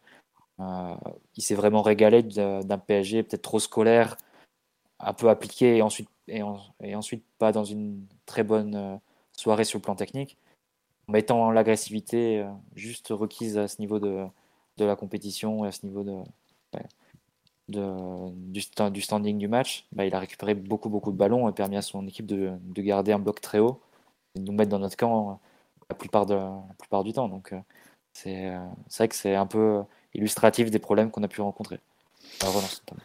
Oui, à la relance, c'est ça que je crois qu'Alti a dit aussi qu'on avait perdu trop de duels et tout, mais moi, vraiment, le... on dit il faut carry pour amener de la percussion. Bah, c'est sûr que si l'après-midi il a regardé le match ça va lui faire tout drôle en voyant ses joueurs le soir. Mais bon, ça c'est pas le même niveau non plus. Faut, faut quand même. Je comprends que c'est une allusion assez sympa, mais certains vous pourrez le prendre au premier degré. Ça reste quand même du football de très très haut niveau hier. Hein. Mais ouais, le, moi vraiment, le manque de vitesse, les, les duels perdus, euh, ça t'interroge aussi un peu, je trouve, sur le, le travail de fond de la qualité générale de l'effectif, il y a certains manques euh, qui sont assez flagrants. Alors, on a fait le choix l'été dernier, quand je dis on, c'est le PSG, c'est pas moi. Hein. Moi, je serais allé chercher un puncher et tout ça, mais ça, c'est pas moi qui choisis. Le PSG avait, s'était dit avec euh, Campos et Galtier, on va jouer en 3-4-3, donc notre vitesse sur les côtés va être amenée par les latéraux, les deux pistons, que sont Nuno et Hakimi. Et, techniquement, il a pas tort. Quand les deux ont joué en 3-4-3, on avait deux bombes sur les côtés. Le problème, c'est qu'aujourd'hui, quand tu joues en 4-4 de losange, que tu as besoin de vitesse sur les côtés, tu n'as plus personne dès que tu n'as pas Nuno et que Hakimi n'est pas, est pas bien utilisé, comme ça a été le cas hier. Et au final, tu regardes le banc de touche, bah, il t'a apporté des déplacements, mais pas forcément beaucoup de vitesse pour percuter. Le seul qui est en mesure de percuter, c'est Mbappé. Et, euh, bon, bah, alors lui, quand il percute, par contre, tu vois vite la différence déjà parce que bah, c'est un joueur de très très dominant et en plus, euh, bah, il, fait mal. Il va vite, il fait mal, il est capable de, prendre des, des, espaces, il est capable d'accélérer tout seul. Enfin, mais ça, dans le, c'est là où un joueur comme Neymar, enfin le Neymar qui est, qui est, redevenu Neymar en 2022, pas le Neymar des années précédentes qui mettait plus un pied dans l'autre, il devient vraiment essentiel à cette équipe parce que hier on a manqué de fantaisie, de créativité, mais on a aussi manqué peut-être d'un joueur capable de gagner des duels et lui, euh, bon bah il va en perdre forcément parce qu'il a un jeu à risque, mais il va t'en gagner aussi pas mal quand même. Et je pense que le 6 euh, côté euh, turinois qui, serait retrouvé, que ce soit Fagioli, Rabiot ou Locatelli, ils n'auraient pas eu le même match avec Neymar en face 2 qu'avec Solaire. On a dit, je suis désolé, on se doit de pouvoir jouer sans Neymar. Dans ce 4-4-2 en losange, non, moi je suis pas sûr qu'on doit pouvoir jouer sans Neymar. Parce qu'on a trop besoin de, ce joueur axial important qui va remonter le ballon, qui a du volume, qui va faire courir, qui va gagner les duels qu'il faut dans des endroits importants mais on a aussi besoin de Nuno sur un côté ou que Hakimi fasse plus parce que tu peux pas te permettre de jouer euh, que dans l'axe. Hier, l'axe est blindé et tu gagnes pas un duel sur un côté, forcément, euh, ça devient vite compliqué quand même. Mais s'il peut pas faire le 10, bah, quand on en reparlera après, mais quand il y a une telle densité de joueurs, on a vu que, que c'est compliqué quand même. Enfin bon. Omar, Fabien, Mathieu, sur l'aspect collectif, est-ce que vous voulez rajouter encore quelque chose? On est en train de, de, de, faire comme si la Juve était une équipe absolument euh, terrible, euh, qui avait proposé un, un, pressing constant euh, à haute intensité sur, sur 90 minutes, alors que c'est même pas le cas. ils ont fait des choses ultra simples, mais, mais ils les ont bien faites, pour, le, pour lesquelles nous, on n'avait pas de réponse. À sortir de façon collective sur le temps de passe, cadrer les porteurs, aller chasser quand, quand, on, quand on mettait trop de temps à ressortir de derrière. Enfin, c'est un plan que, franchement, n'importe quelle équipe que tu rencontreras en, en, mars ou en février sera capable de, de, te proposer avec des joueurs de bien meilleure facture au, au poste clé. Parce que je pense que si Milik il est un peu accompagné hier, ben, je, je, je, je, digresse un peu sur la, sur la Juve. Tu vois qu'Iesa n'a pas joué depuis 300 jours. Euh, Dis-moi. Il rentre sur ses premières foulées, tu vois que lui c'est un joueur de Ligue des Champions en fait. Tu vois le, tu vois le tonus, tu vois la prise de décision, tu vois comment il, il est capable de te menacer sur peu de mètres. Il y a des joueurs au PSG, ils n'ont pas ça. Ils n'ont pas ça. Et c'est pas une histoire de, de, profilage technique. De cette année, on est parti chercher de la technique. Ça, faut arrêter. Faut arrêter. En tout cas, si on est parti chercher de la technique, on n'a pas pris le haut du panier. Ça, c'est clair et net, à mon sens. Parce que Rabiot, que j'ai vu hier, il peut jouer au PSG.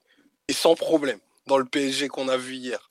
Et, et ça, après quatre mercato consécutifs où on a recruté. Non, parce je sais pas combien de millions.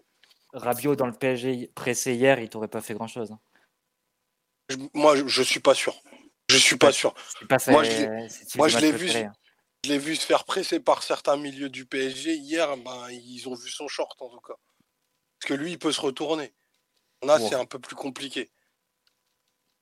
T'es gentil. Hein. Es... Non, non, il a raison. je pense pas que je... Franchement, je pense pas que je suis gentil. Au contraire. C'est pas très glorieux pour ceux qui jouent avec le PSG. En plus, en plus, on parle quand même du leader technique de l'équipe de France, donc je te demande de mettre du respect sur son nom. le taulier du milieu, le taulier d'entrejeu. On se retrouve à 2 à Véro tout à l'heure. mais euh, non, mais euh, Omar a raison euh, sur le fait que tu as, as quand même des, joueurs qui, face à une adversité mesurée, ont un peu plongé. Et je sais pas si vous vous rappelez le le match aller déjà, tu quand même été un peu bousculé pour euh, avec pas grand chose en face quoi. Parce que il y avait Paredes, bon, L'enfant terrible va nous dire que c'est la réincarnation de Redondo, mais la vérité, c'est que un mec, si le ballon à plus de 3 mètres, il va pas courir. Et t'avais, t'avais pas non plus, t'avais passé la deuxième mi-temps à courir après le ballon et à pas, pas être très bon. Donc, euh, je pense effectivement que tu as une, euh, une interrogation et peut-être une remise en question de certains milieux de terrain à avoir parce que tu peux pas te permettre de d'avoir aussi peu euh, peut-être peut-être pas de, enfin il y a le déficit athlétique mais il y a peut-être aussi un manque de caractère de d'autres choses au milieu de terrain moi hier il y a des moments où ça m'a un peu choqué à quel point effectivement les, Turinois gagnaient absolument tous les duels tous les duels tous les, tous les duels je crois qu'il y a une séquence en début de rencontre où tu as euh, quatre sorties de balles consécutives qu'on rate parce que euh, enfin qu'on perd la balle parce qu'ils gagnent un duel face à un de nos joueurs et euh, si tu as des ambitions en Ligue des Champions, tu peux pas te permettre de perdre comme ça, d'avoir quatre sorties de balles ratées. Quoi.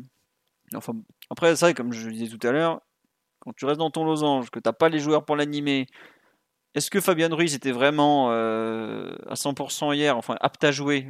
Moi, je me pose franchement la question quand je vois son début de match. Mais tu as, quand même des pistes sur tout ce que tu as corrigé. Et globalement, tu as constaté une nouvelle fois qu'une équipe qui vient de chercher très haut, euh, te met en grosse difficulté. Et ça, ça fait quand même un certain. Alors c'est toujours dur, une équipe qui vient de chercher très haut. C'est toujours compliqué. Mais sur la phase de poule, tu as quand même Benfica qui t'a mis sous les tendoirs comme jamais chez eux pendant 25-30 minutes, même une mi-temps presque comme ça. T'as Raifa qui t'a mis en difficulté pendant une mi-temps complète comme ça, à l'aller, plus 20 euh, bonnes minutes au retour malgré tout. T'as la Juve qui te le fait euh, pendant une mi-temps presque voire encore euh, au total, je pense pas loin d'une heure de jeu sur les 90.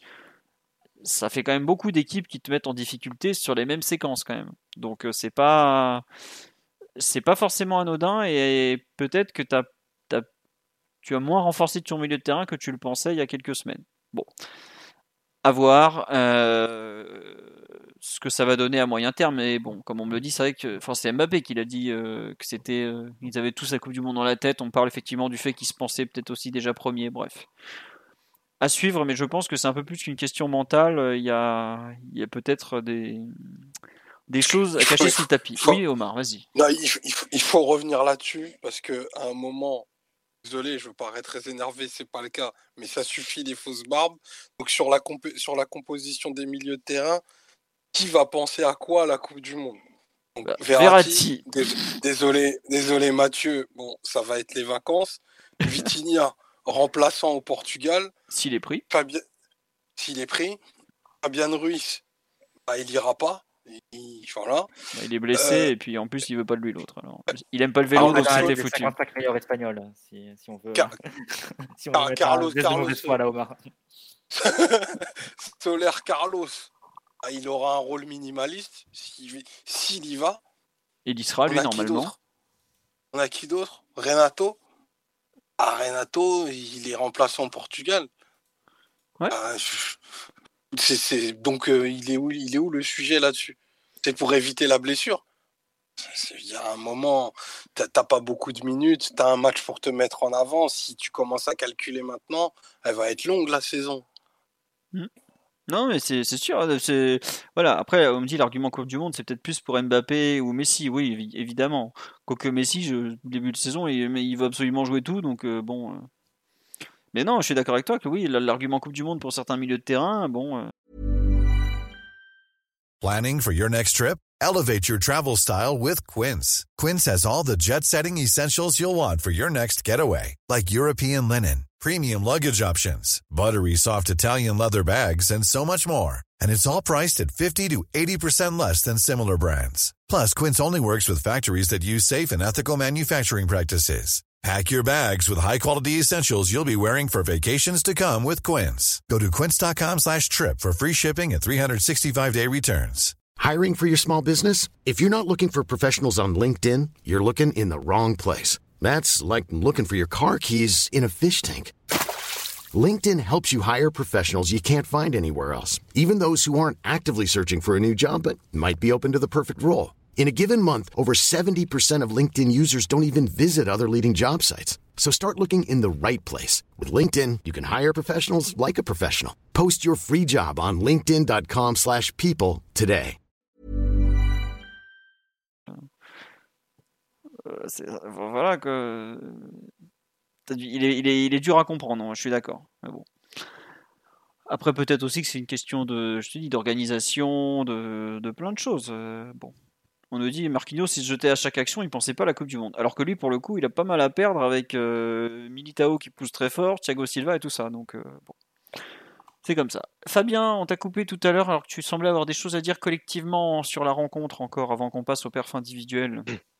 Ouais, c'était juste pour rebondir sur un commentaire euh, que tu as lu, euh, Philo, qui était sur dire on, doit gagner même sans même s'il n'y a pas Neymar.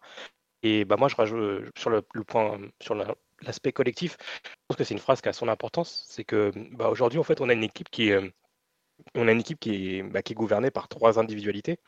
Et ça, c'est une donnée qu'on doit prendre en compte dans, l'analyse de nos matchs et dans l'analyse des performances collectives. C'est trois joueurs qui te conditionnent beaucoup de choses dans quasiment tous les compartiments du jeu. Et ça a aussi un impact sur la construction de l'effectif, c'est-à-dire que tu peux pas te permettre, enfin je connais pas d'équipe, encore plus une équipe comme le Ligue 1, une équipe du Paris Saint-Germain qui est en Ligue 1 et aussi des limites en termes de revenus. On peut pas euh, voilà, avoir un trio de ce acabit-là et derrière avoir un top remplaçant qui est capable de, se satisfaire de, de, minutes comme celle que va jouer Sarabia, Solaire ou Ikitike sur une saison.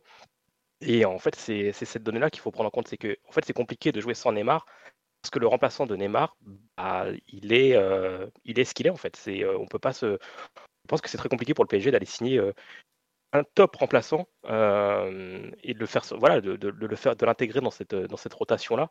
Et c'est un peu le, serpent qui se mord la queue. Et, même, je dirais, dans, dans, la, dans la construction de l'équipe, parce qu'on voit les pistes qui avaient été identifiées, et ce qui a été réalisé sur la fin, avec notamment l'interview mythique de, Campos chez, avec Roten, où il explique qu'il n'est pas satisfait de, voilà, de, son mercato parce qu'il a réussi à générer suffisamment d'enveloppes de, transferts. Aujourd'hui, voilà, on avait ciblé Skriniar, Sangaré et Skamaka. Ces trois joueurs qui, en termes de profil, n'existent pas dans ce PSG-là et on s'est rabattu sur des autres opportunités parce que Valence nous a proposé Carlos Soler, que Fabien Ruiz a été proposé par Naples au moment de, de de Navas. Et je pense que c'est des données aussi qu'on doit prendre en compte du fait que le 11 que tu alignes, un 11 qui te contraint aussi à articuler ton équipe d'une certaine façon. Ouais, c'est vrai. Et puis, comme tu l'as dit, tu, tu remplaces pas Neymar comme ça. Quoi. Mm. ce Neymar là surtout c'est pas c'est pas c'est pas c'est pas un Neymar euh, quelconque c'est un Neymar qui a beaucoup beaucoup de poids et qui te, enfin, au départ, le losange, c'est, euh, ça lui permet d'être très exposé, ça permet à Mbappé de lui donner, d'avoir de, la place, ça permet beaucoup de choses. Bon, c'est ce qu'on disait tout à l'heure, quand tu perds euh, les deux joueurs qui ont presque le plus profité du losange, euh, et, que tu gardes en revanche ton losange, alors que Vitinha, tu vois qu'il est pas du tout, enfin, qu'il a vraiment du mal côté, sur ce côté gauche, half space gauche. Bon, peut-être éventuellement, il aurait fallu bouger un peu les, pions du losange. Écoutez, c'est comme ça. On en reparlera une prochaine fois. On a fait le tour de l'analyse collective de ce Juve PSG. Euh, à part si vous voyez un autre point qu'on n'a pas cité. Hmm, non, je pense qu'on a fait le tour. On n'a pas été en danger trop sur les coups de pied arrêtés de mémoire. Euh, quoique le but de Bonucci, je me souviens plus, c'est pas un second ballon sur un corner? Parce que je vois pas ce que Bonucci ferait là en fait, c'est plus ça, je me souviens plus trop. Bon, enfin bon, c'était pas très grave, c'était une remarque comme ça. Globalement, on n'a pas été. Euh, ça n'a pas été le, point le plus gênant de, la chose. Euh, perf individuel, bon, on n'a pas grand chose à dire, je pense, de, du match de Donnarumma, si, non? Euh, Bon, je crois pas, hein, honnêtement, il, a pas, il a pas, bah, il prend un but, mais je, je vois pas trop comment on peut lui reprocher parce que oui, Fabien, non? Moi, Philo, ouais, juste un truc, c'est que je trouve sur plusieurs matchs, sa, capacité à, repousser les ballons, euh, je trouve que ah, c'est un peu inquiétant des moments. Euh, il, est, alors, il y a des fois des circonstances atténuantes, le fait que le frappeur soit masqué, que la frappe soit, un peu sortie nulle part. Mais euh, par exemple, sur le but qu'on se prend sur le hors-jeu, le ballon n'est pas super bien. Enfin, il n'est pas mis dans une zone idéale, quoi. Et ça fait plusieurs séquences de jeu dans ce registre-là. Je trouve que, ouais, il, il c'est pas, pas les, sa capacité à, pousser la balle un peu plus loin et, écarter euh, de manière un peu plus prolongée le danger. D'accord, ouais, je, je, que moi aussi je me suis posé la question au moment où il repousse, mais euh, de mémoire, là, je sais plus la frappe euh, d'où elle part et tout. Je, enfin, ça m'a pas spécialement choqué dans sa rencontre. J'avoue que j'ai pas aimé le centre de Quadrado il, il, fait pas un truc très très propre avec les mains, mais ouais, je sais pas. Après, en fait, c'était très bizarre comme match et que la Juve a été très présente autour de, de notre but, a beaucoup frappé, mais, mais il n'a jamais pratiquement mis en danger ou a jamais été très, très pressant. Donc, euh, bon. Il y a eu quelques frappes de loin, mais c'est vrai qu'elles étaient dangereuses dans le sens où elles n'ont pas fini très loin du cadre, Mm. mais elles étaient quand même hors cadre, notamment en début de match. Et les frappes de, je pense, Locatelli, il y en a deux notamment, euh, qui frôlent vraiment le, le but, mais au final, elles sont pas cadrées, donc Donnarumma n'a pas à intervenir. Bah, le premier tir cadré va au fond, non? C'est celle de, de l'anglais. Oh, pardon. De Bonucci. C'est la première qui, qui est cadrée, non? Il me semble, ouais. Où il n'y a pas une frappe bidon qu'il arrive à capter. euh. Après, ça dépend, parce que si tu considères par exemple la frappe de Miretti que, que Marquinhos contre, est-ce que. Ouais, non, elle n'est pas considérée cadrée, elle est considérée contrée? Non, je sais pas, ouais. euh, Peut-être, euh, effectivement. que et Globalement, ils ont très peu de Je me frappes souviens de la stade de Canal à ce moment-là, au moment de la frappe de Meretti, ils, ils mettaient 7 frappes 0 cadrées, hein, je- quelque chose comme ça. Voilà, donc ouais, non, c'est le but de Bonucci. Sachant que la frappe de Miretti, c'est 35e, le but de Bonucci, c'est 39e. Ça doit être le premier tir cadré, effectivement. Et on nous dit ils en cadrent que deux, donc c'est possible. Et à mon avis, l'autre frappe cadrée, c'est celle euh, où il fait un bel arrêt, mais il repousse dans les pieds de. Je sais plus qui qui marque, mais c'est Chiesa qui marque, mais qui est hors jeu. Et ça doit être Locatelli qui frappe encore.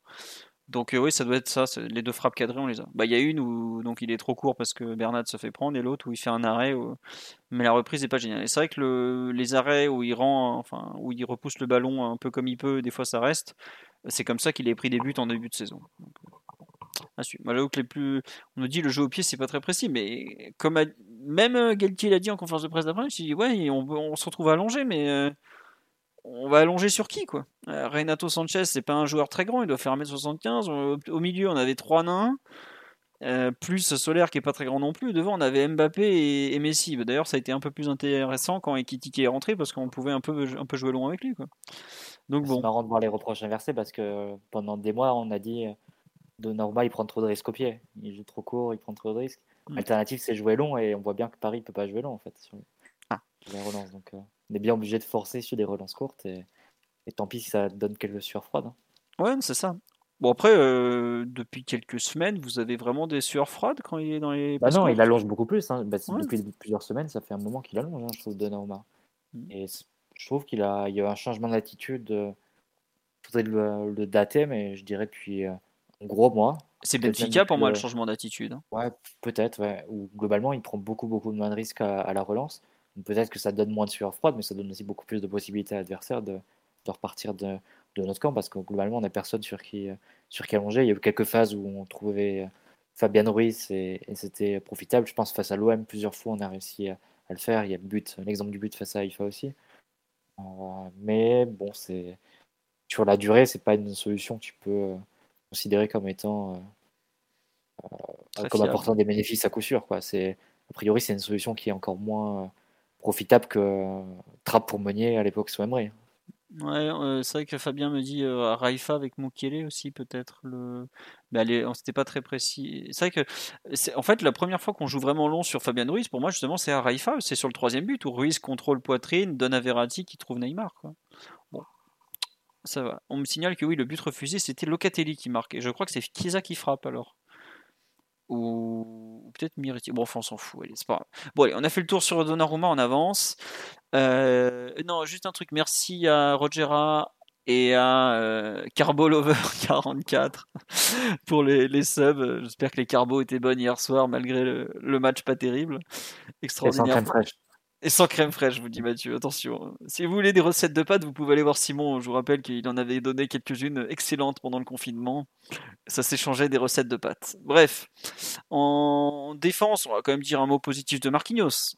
Euh, enfin, on a retrouvé du du bon Marquinhos, non hier? On a pas, enfin, en première mi-temps, même sur le match, je pense que c'est d'assez loin le meilleur, euh, le meilleur joueur défensif parisien en tout cas. Parce que je sais pas si on peut dire meilleur joueur parisien vu le match que fait Mbappé devant, mais globalement sur la partie défensive, euh, il n'y a pas trop, il y a pas photo. Quand on me dit oui, clairement, on nous dit toujours aussi faible à la relance. Non, vous le, je sais pas, Mathieu, Omar, Fabien, vous l'avez trouvé Marquinhos faible à la relance Moi, j'avoue que c'est pas celui qui m'a. C'est ouais, drôle de retenir ça de ce match en fait. Un Ouais, voilà, c'est surtout ça, quoi. Non, en- rassurant de le retrouver à ce niveau-là, quand même. Moi, j'étais pas inquiet, donc euh, après, je, suis plutôt dans la partie des plus indulgents ou de ceux qui sont moins critiques envers Marquinhos que le reste du podcast. Donc, c'est vrai. Je vais monopoliser la parole sur ce thème. Non, non, mais c'est vrai que tu faisais partie de ceux que t'es pas inquiet. on peut te dire quand même que la défense à 4, tu as fait beaucoup de bien. Ça, c'est évident. Omar, qu'est-ce que tu en as pensé de, de l'ami Marquinhos je trouvais qu'il a fait, il a une, une, une, un début de match un peu compliqué avec un ballon un petit peu bizarre, je crois, la première ou deuxième qui, première action, qui, laisse passer. Mais après, tout le reste, il a vraiment été. Enfin, j'ai trouvé un, impeccable. Et lui, pour le coup, euh, assez saignant dans ses, dans ses interventions. Euh, c'est pas quelque chose d'anodin parce que c'est quelque chose dont on a beaucoup manqué. Euh, j'ai trouvé, euh, notamment, notamment défensivement. Et lui, pour le coup, enfin, il a. Non, il a fait. Moi, je veux vraiment bien aimé son match et bien plus que certaines européennes qu'il a pu faire ces, ces dernières semaine. Quoi. Mmh. Ouais, j'avoue, je m'attendais pas à ce qu'il soit euh, aussi présent euh, dans le duel et autant capable de, compenser les erreurs de Bernat. Enfin, les erreurs ou slash errement, slash difficulté, vous, vous prendrez la version qui vous va. Mais euh, la présence qu'il a montré dans sa surface, sachant que je vous rappelle qu'il y a quelques semaines, il voulait il, n'aimait jamais trop jouer axe gauche. Là, on le fait jouer axe gauche, je pense un peu contre nature. Et moi, il y a quelque chose qui me, qui me choque un peu, c'est que ce joueur qui est censé être euh, quelque part la solution, euh, le patron défensif, vous appellerez ça comme vous voulez, c'est qu'on se retrouve à ce que c'est Marquinhos, alors que normalement ça devrait être Ramos quand même. T'as fait signer Ramos pour euh, sa grandeur dans les grands matchs, pour sa capacité en théorie à te, tenir la défense, à, te, être là quand ça tangue, à faire les, comment dirais-je, les, les interventions euh, qu'il faut. Et euh, bah hier, il, a donc le temps passe ou presque. Et moi, ça me choque un peu sur un sur un match comme ça de voir que Marquinhos, qu'on a beaucoup critiqué, pour moi à raison, parce qu'il y a eu des moments où c'était quand même scandaleux ce qu'il proposait, que Ramos se retrouve un peu à être à côté, à pas faire grand chose, euh, totalement spectateur. Quoi. J'avoue que j'en viens à me demander, mais à quel moment, entre guillemets, Ramos va être Ramos quoi?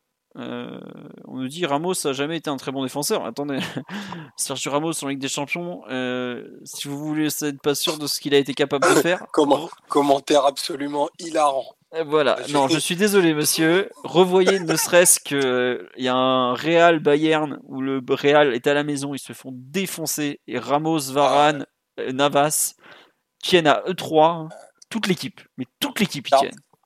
45 dégagements défensifs dans leur 5-50 en, deuxième période. Un truc dans si on parle du même match. exactement. Il y, a une compile pour ceux qui ont oublié qui, était Sergio Ramos, qui pour le coup pas très vieille, les invite à aller voir euh, le, récital défensif qu'il avait fait euh, à la Johan Cruyff Arena en 2019, le match aller où il prend en plus volontairement un carton jaune. C'est une masterclass défensive. Vraiment, je vais la reposter d'ailleurs. Mmh, ouais, mais donc. Après les joueurs musées, comme tu dis, Omar, c'est. non, mais voilà. C'est bien jusqu'à un certain point, quoi. Ouais, mais c'est non, c'est vrai. Mais, ah, il y a un peu trop de poussière hein, sur le. Pour, le coup, nous, on est un musée à ciel ouvert. On est, est Paris, donc les musées, forcément, ça nous intéresse. Non, mais tu vois, et, mais ça vous choque pas que Ramos devienne un joueur euh, comme ça, sans envergure, euh, sans, sans agressivité? Si, il y a un truc où il fait bien, c'est avec Chiesa, où il joue superbement le coup, euh, l'espèce de faux penalty qui est, super dur à donner.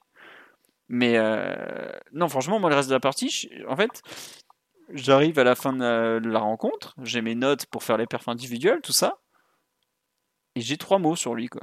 Et je fais, mais attends, c'est pas possible. On n'a pas touché une bille pendant euh, quoi 50 des 90 minutes.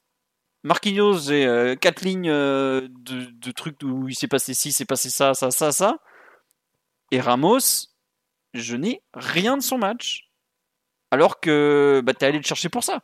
Pour, pour ces soirées européennes, pour que quand ça tangue, bah, le patron, il est obligé de ressortir, c'est lui. Et non. Et je regrette. Et cette saison, parce que j'étends un peu le thème, j'ai l'impression qu'à tous les matchs, pratiquement, tu peux dire pareil. Non, il y a le match à Benfica où il est vraiment mauvais, mais ça, ça, peut arriver, voilà. Non, le retour contre Benfica, il est très bon. Je suis méchant. Mais tu vois, on me dit, est-ce que vous l'avez vu taper dégueulante?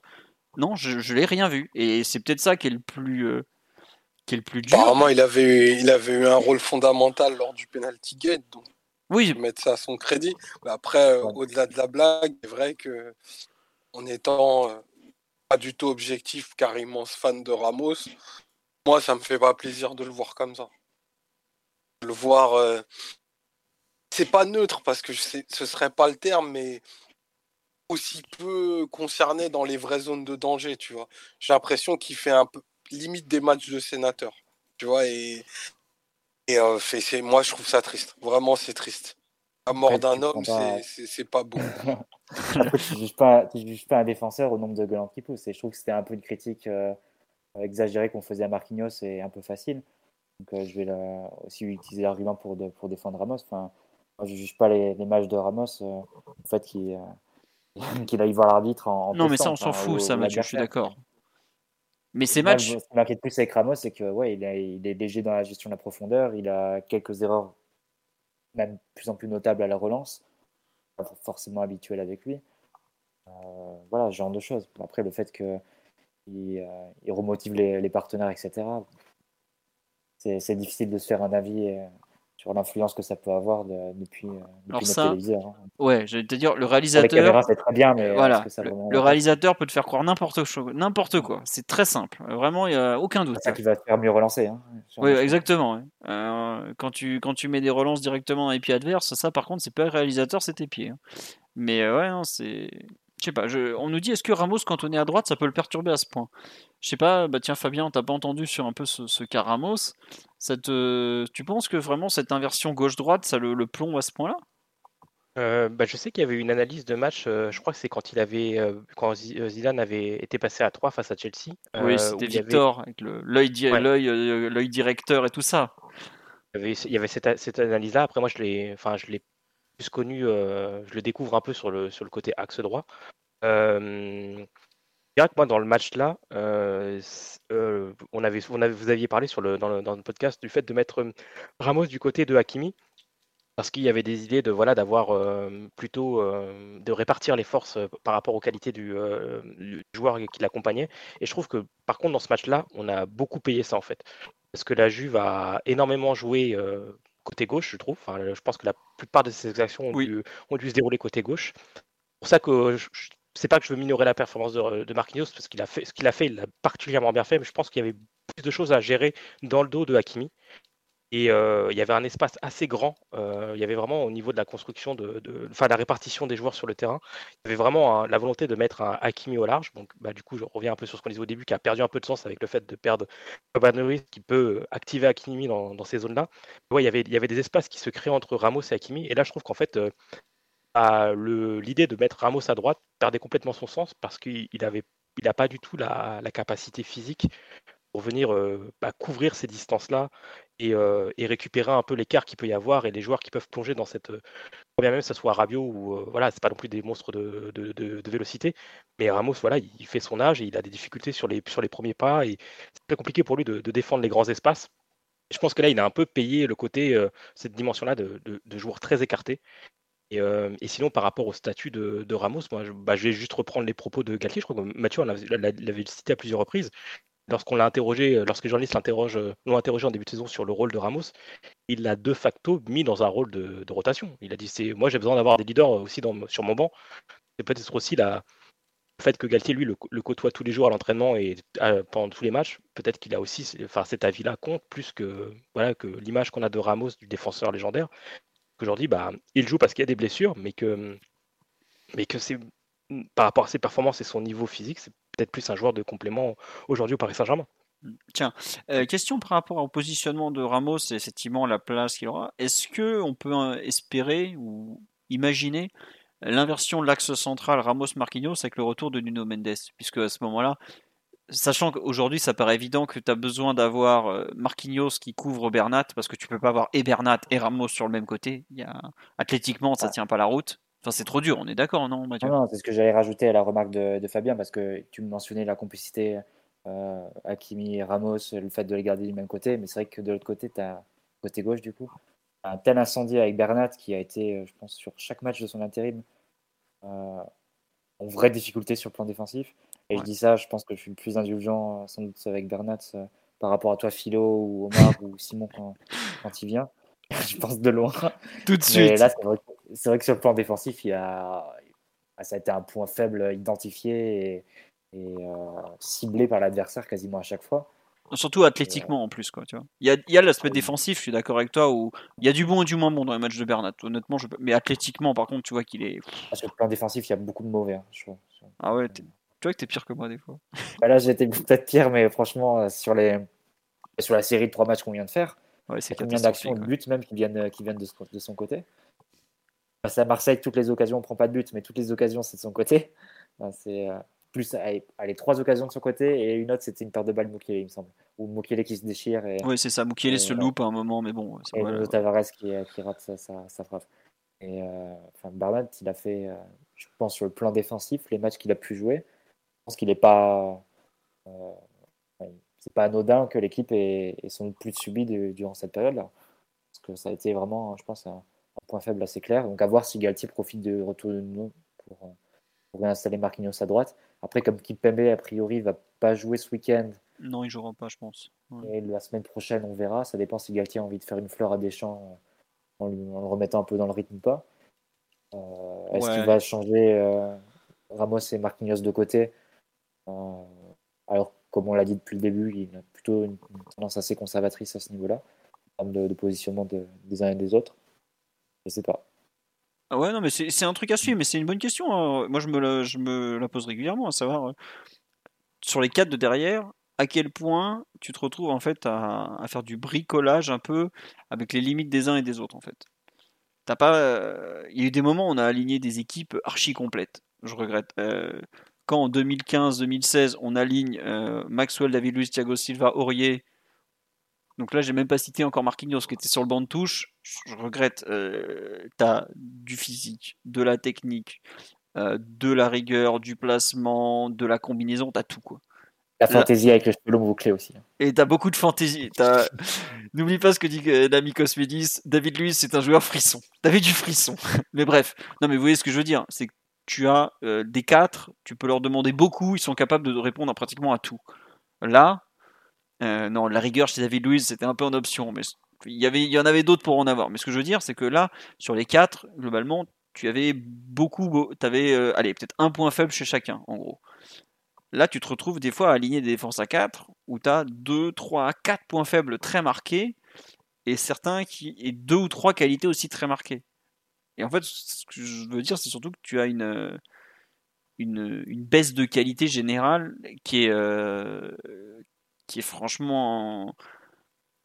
Qui qui si on a pris autant de buts en Ligue des Champions cette saison, je veux bien admettre qu'on est une équipe déséquilibrée, ça, euh, tout ça, mais il y a peut-être aussi un manque de qualité individuelle à un moment, euh, d'un point de vue défensif, euh, d'un point de vue euh, duel. Euh, il manque quelque chose, honnêtement. Je vois, j'ai parlé un peu du milieu de terrain tout à l'heure, mais je pense que derrière, il y a un moment où autant on a un joueur comme Nuno à gauche qui va revenir, qui va forcément changer la phase de la défense. Autant dans l'axe, finalement, tu es, pratiquement à la mi-saison, tu sais toujours pas quelle est ta charnière. À droite, Hakimi, tu penses l'avoir relancé, mais tu sais pas trop où t'en es. Tu sais pas vraiment où t'en es quand il s'agit de défendre. Euh... Je sais pas, je trouve qu'il y a, il y a vraiment un gros gros chantier euh, à ce niveau-là et même si euh, j'aime pas toujours me référer, enfin je déteste quand on dit oh, on achètera un tel ou un tel au mercato alors que tu as quand même toute l'année pour travailler et faire progresser tes joueurs.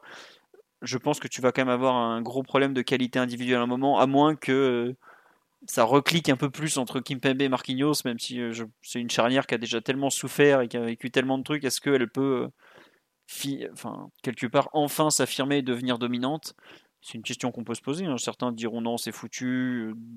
D'autres seront pas d'accord. Peu importe. Faut... Enfin, c'est pas le thème soir. Mais je trouve que sur le match d'hier, tu, as un peu des, erreurs individuelles trop importantes ou des, ou des manques, sans que ce soit des erreurs, mais juste des manques qui, que tu vas pas compléter, qui vont pas être compensés comme ça en trois mois euh, avec du travail et l'entraînement. C'est un peu ce qui, ce qui me fait peur. Après, en théorie, euh, tu as aussi euh, 3 des 10 meilleurs attaquants de la planète dans ton équipe qui sont censés te compenser ça. À voir si ça suffira. Sur la ligne de 4 en défense, Euh, Fabien Omar Mathieu, il y a un joueur dont vous voulez rajouter quelque chose? On a parlé un peu de, Bernat là, de Ramos, de Marquinhos. Vous voulez dire un mot sur Hakimi On en a un peu parlé dans les difficultés collectives? Je pense pas qu'on ait spécialement un truc à dire. Sur les, milieux de terrain, est-ce que vous voulez parler du, match de Verratti? Est-ce que vous voulez qu'on s'étende un peu plus sur le thème Vitinha par rapport à ce qu'on l'a un peu. Euh, on l'a évoqué sans l'évoquer, on est passé un peu à côté, autour. Euh, on fait un petit point sur lui ou, est-ce qu'on reprend peut-être un mot sur, euh, sur Ruiz peut-être. Moi, je serais plutôt d'avis peut-être d'insister, enfin de, de se poser la question du malheureux Vitinha, où il en est à cet instant dans, dans ce milieu, dans cette aventure parisienne euh, ou, ah, Je sais pas. Non, visiblement, non. Je suis le seul à vouloir parler de Vitinha. Ah si. Le, milieu, a très peu inspiré, euh, nous a très peu inspiré hier. Ah bah on n'a pas fait un bon match. Hein. On dit solaire, mais ce pauvre solaire avec ses 25 ballons touchés en une heure de jeu, il était là. Non, oui, euh, je sais pas, Fabien, tu veux parler de Vitinha un peu de ces, difficultés du moment qui perdurent? T'en as un peu parlé tout à l'heure, il me semble, collectivement. Ouais, c'est, je pense que c'est des, milieux, c'est peut-être celui qui a le plus subi ce passage à 3, avec notamment le, fait de passer sur ce que tu disais, Philo, tout à l'heure, en half space gauche. Moi, je lui trouvais une vraie complémentarité, en tout cas dans ses points forts, sa capacité à, se déplacer par rapport à, ses partenaires, et notamment les inversions de course qu'il pouvait faire avec, avec Messi, parce qu'il jouait de son côté-là. Euh, je trouve que c'est quelque chose que par exemple Carlos Soler n'a pas du tout réussi à faire. Euh, il s'est beaucoup trop rapproché du ballon, par exemple euh, par rapport au déplacement de Messi et, du ballon. Et je pense qu'on on le perd un peu. Enfin, il, est moins resplendissant côté gauche parce que bah, la façon de construire les actions ne sont pas la même lorsque tu as Mbappé devant toi par rapport à, lorsque tu as Messi. C'est pas du tout les mêmes mouvements qui sont demandés autour du, du joueur. C'est pas du tout les, mêmes aspirations qu'il a à, différentes hauteurs de ballon, à différentes hauteurs du terrain. Et je pense que c'est quelque chose qu'il a, qu'il a un peu pénalisé euh, de, jouer, de jouer côté gauche, même si euh, enfin, le positionnement d'un joueur ne fait pas tout. Et c'est vrai qu'il est un peu en, en, dessous en termes de performance, euh, performance pure. Mais moi, je trouve que ouais, ce, ce, passage à gauche lui a pas, lui fait pas les plus grands bien. Bah, en fait, Après, il avait joué à gauche les deux premiers matchs de la saison, il me semble, Nantes et Clermont. Si je dis pas de bêtises, et on fait l'inversion à partir de Montpellier. Attends, euh, Nantes et Clermont, ils jouent à gauche. Nantes, le trophée des champions et Clermont. Ah oui, mais on joue en double pivot à l'époque. On jouait pas. Oui, d'accord, mais il était à gauche de Verratti. T'as pas l'impression qu'il était surtout devant Verratti plutôt qu'à gauche? Non, je dirais plutôt à gauche de, de Verratti. Et euh, Sarabia, du coup, qui faisait le rôle euh, un peu à droite de, de, compensation des mouvements de Messi. Et en fait, on rechange quand Sarabia sort de l'équipe. Et c'est Vitinha qui va prendre un peu ce rôle, mais en partant de plus, plus bas.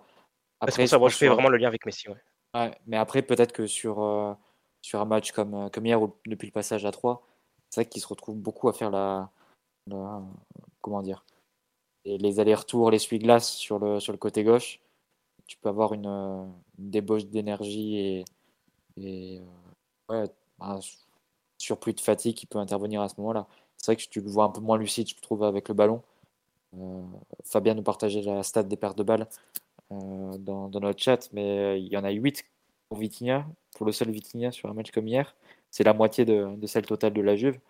Et Paris en tout, c'est 30. Ça fait, un certain chiffre.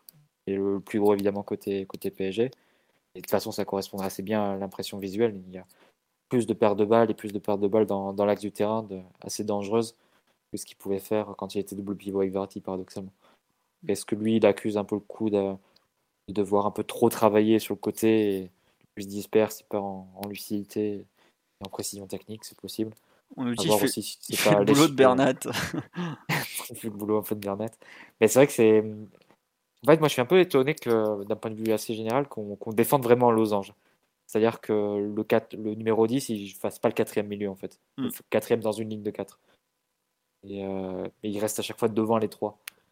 Euh, au final, tu as l'impression que le numéro 10, il fait le travail que devraient faire les deux attaquants, mais qui ne le font, mais qui ne font pas. Et du coup, tu perds quand même un joueur dans ta ligne de, du milieu de terrain. Donc, euh, à voir si on ne peut pas corriger ça. Et, parce que c'est assez facile hein, de demander à ton numéro 10 de, de, te rajouter dans la ligne de 4 au milieu de terrain pour pouvoir tenir un peu plus la, la largeur. Typiquement, bah, pour prendre un exemple de l'entraîneur qui était en face sur le banc la Juve est allée en, finale avec des champions en 2015 hein, en jouant losange, avec Vidal en numéro 10. Vidal, il jouait dans la ligne de 4 au milieu de terrain, mm. en phase défensive, avec Marquisio et Pogba sur les côtés. Donc, euh, c'est aussi possible de le faire malgré tout. Après, avec Neymar, c'est compliqué. Non, mais tu peux demander à Neymar de boucher un peu le couloir, par exemple. Après, c'est vrai que Mm. sur les phases où tu récupères le ballon, est-ce que c'est est-ce que ça s'emboîte très bien avec euh, Mbappé avec... euh, Bah ouais, c'est ça le problème. compliqué. Tiens, question sur le live euh, par rapport à Vitinha notamment. Est-ce qu'il faut, à mon dit, ne faudrait-il pas le mettre au repos et tenter de mettre Verratti à sa place et Danilo en 6 euh, bah, Moi, euh, je que c'est Verratti relayeur gauche, Danilo devant la défense, ce genre de choses. C'est quelque chose en fait qu'on risque de retrouver, qui va forcément passer dans la tête de, de Galtier pour une raison très simple. C'est que ça va te permettre vraiment en cours de match de passer du, du 4-4 de losange au 3-4-3 aussi. Et ça, c'est un énorme avantage parce que des fois que tu vois tes couloirs sont pas très en place, Danilo il a vraiment la capacité de jouer milieu ou défenseur, euh, voilà. Euh, Le retour de Danilo dans le 11, il est à 1,01 en cote. hein. Ça, Eh c'est oui, évident pour les gros matchs de février, Danilo il sera dans le 11 au milieu de terrain. Enfin, il n'y a aucun, Mathieu, y a spoil pas. possibilité, franchement. Vous, en fait, Danilo, Les entraîneurs, ils reviennent toujours à ça. À un moment, on va, revenir, on va faire le, le- le cercle entier. On va revenir à l'équipe de Pochettino, vous verrez en février, avec Danilo au milieu de terrain, Verratti et un autre. eh ben, l'autre, ça sera Fabian ou Vitinha, quoi. C'est ça. On Mais- reviendra à l'équipe de Pochettino parce que c'est un, un éternel recommencement et, et Mauricio avait raison. Donc, Il t'a filé combien, Simon, pour dire ça? Non, mais Da- Danilo, effectivement, me, me semble être un joueur qui, à un moment, va, va, quand même- va, ti- va continuer à arriver dans le 11 et dire Vous savez, euh, je fais 1m95, vous êtes une équipe où euh, il, faut, il en mettre trois au premier poteau les uns sur les autres pour arriver à dégager le ballon. C'est. Il y a un moment où je suis moi je, pas loin d'être d'accord avec toi dans le sens où le PSG va forcément avoir, je pense, besoin d'un joueur peut-être un peu plus. ah, avoir besoin de joueurs fiables pour défendre en fait. Donc, euh, à suivre. Mais cette idée de, de voir Danilo se revenir devant la défense, quitte à décaler un peu Verratti à gauche, euh, un peu rebouger les cartes, je serais pas surpris qu'on la voie. Je- J'imagine que Omar est forcément pour la réintégration de Danilo dans le 11 de départ, puisque il prêche pour ce jeune depuis maintenant un certain temps, mais il y a, une vraie interrogation. euh, on nous dit Danilo dans le Casemiro rôle. Eh oui, mais Danilo est un joueur technique et tactiquement euh, très très fort. Donc, euh, bon. on nous dit Fabian ne peut pas jouer le rôle du milieu de grande taille. Bah, Fabian, il est grand, mais il saute pas très haut, donc c'est un peu compliqué pour lui. Mais en revanche, hier, euh, la sortie de Fabian. Oui, vas-y, Omar, je t'écoute. Ouais. Pardon, pardon, excuse-moi, mais en fait, c'est pas tant pour, euh, pour défendre que des ballons aériens. Je pense que le problème, il est plutôt autour de comment tu couvres euh, ton, ton axe, parce que tu as des défenseurs centraux, du moins un sur deux qui, qui jouent plus de duel, et que ben il faut éviter de te faire percuter dans l'axe parce que tes milieux rentrent trop facilement des ballons et qu'il faut que tu aies quelqu'un qui soit plus protecteur. Et que si tu mettais Fabian dans ce rôle-là, qui lui va être, je pense, excellent à la, à la distribution, un peu moins en compensation. Alors que tu vas te faire attaquer en nombre, ben, il se fera déborder comme les autres. Mm. On dit ce qu'on on dit ce qu'on veut. Vraiment. hein. Et, et Danilo, moi, je- notamment à son arrivée, enfin, il a eu, il a eu beaucoup de mal. Je me suis vraiment. Enfin, en novembre 2020, je me demandais vraiment ce qu'il foutait là, tu vois.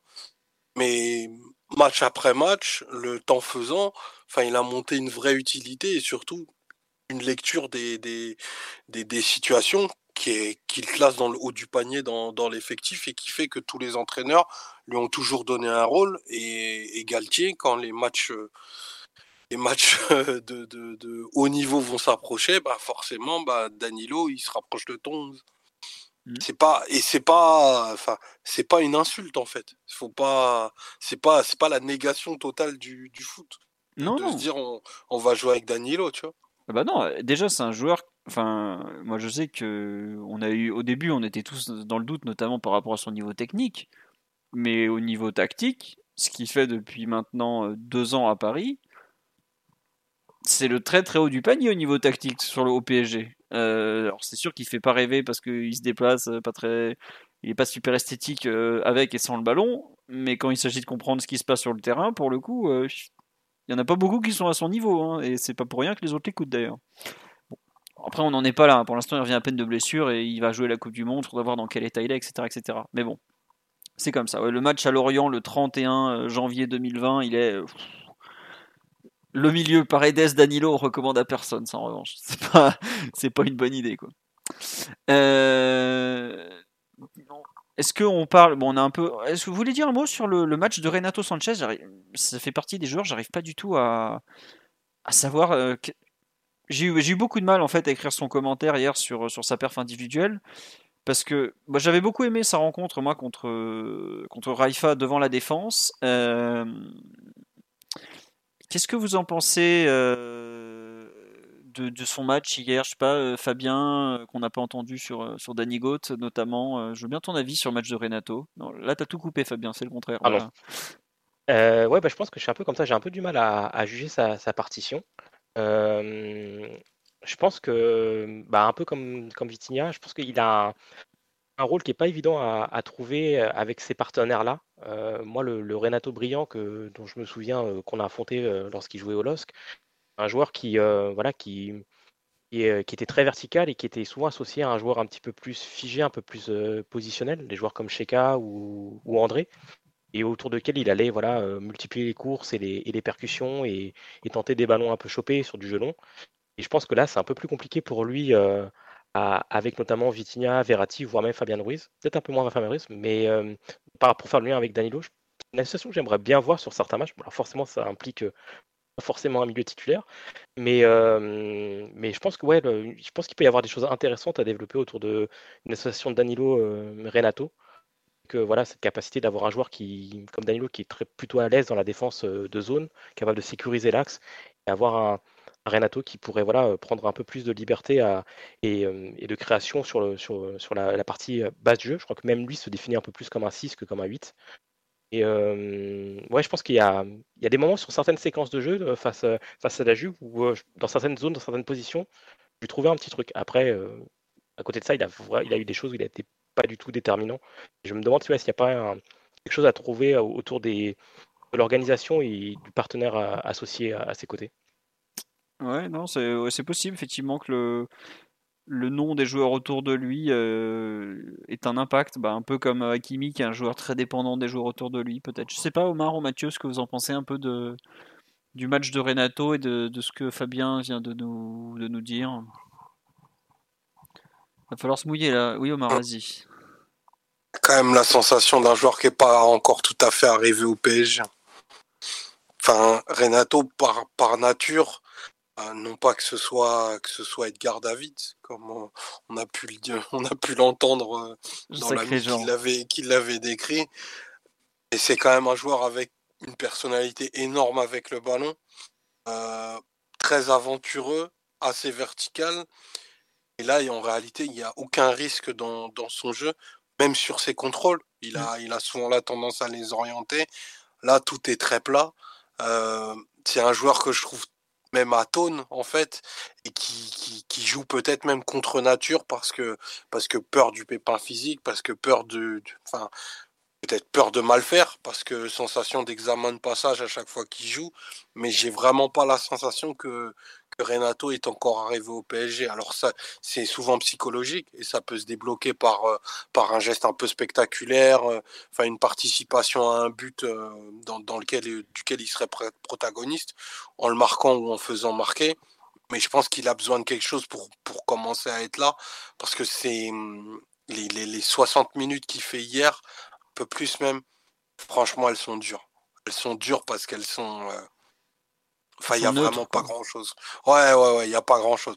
Et ça, ça lui ressemble terriblement pas. Mmh.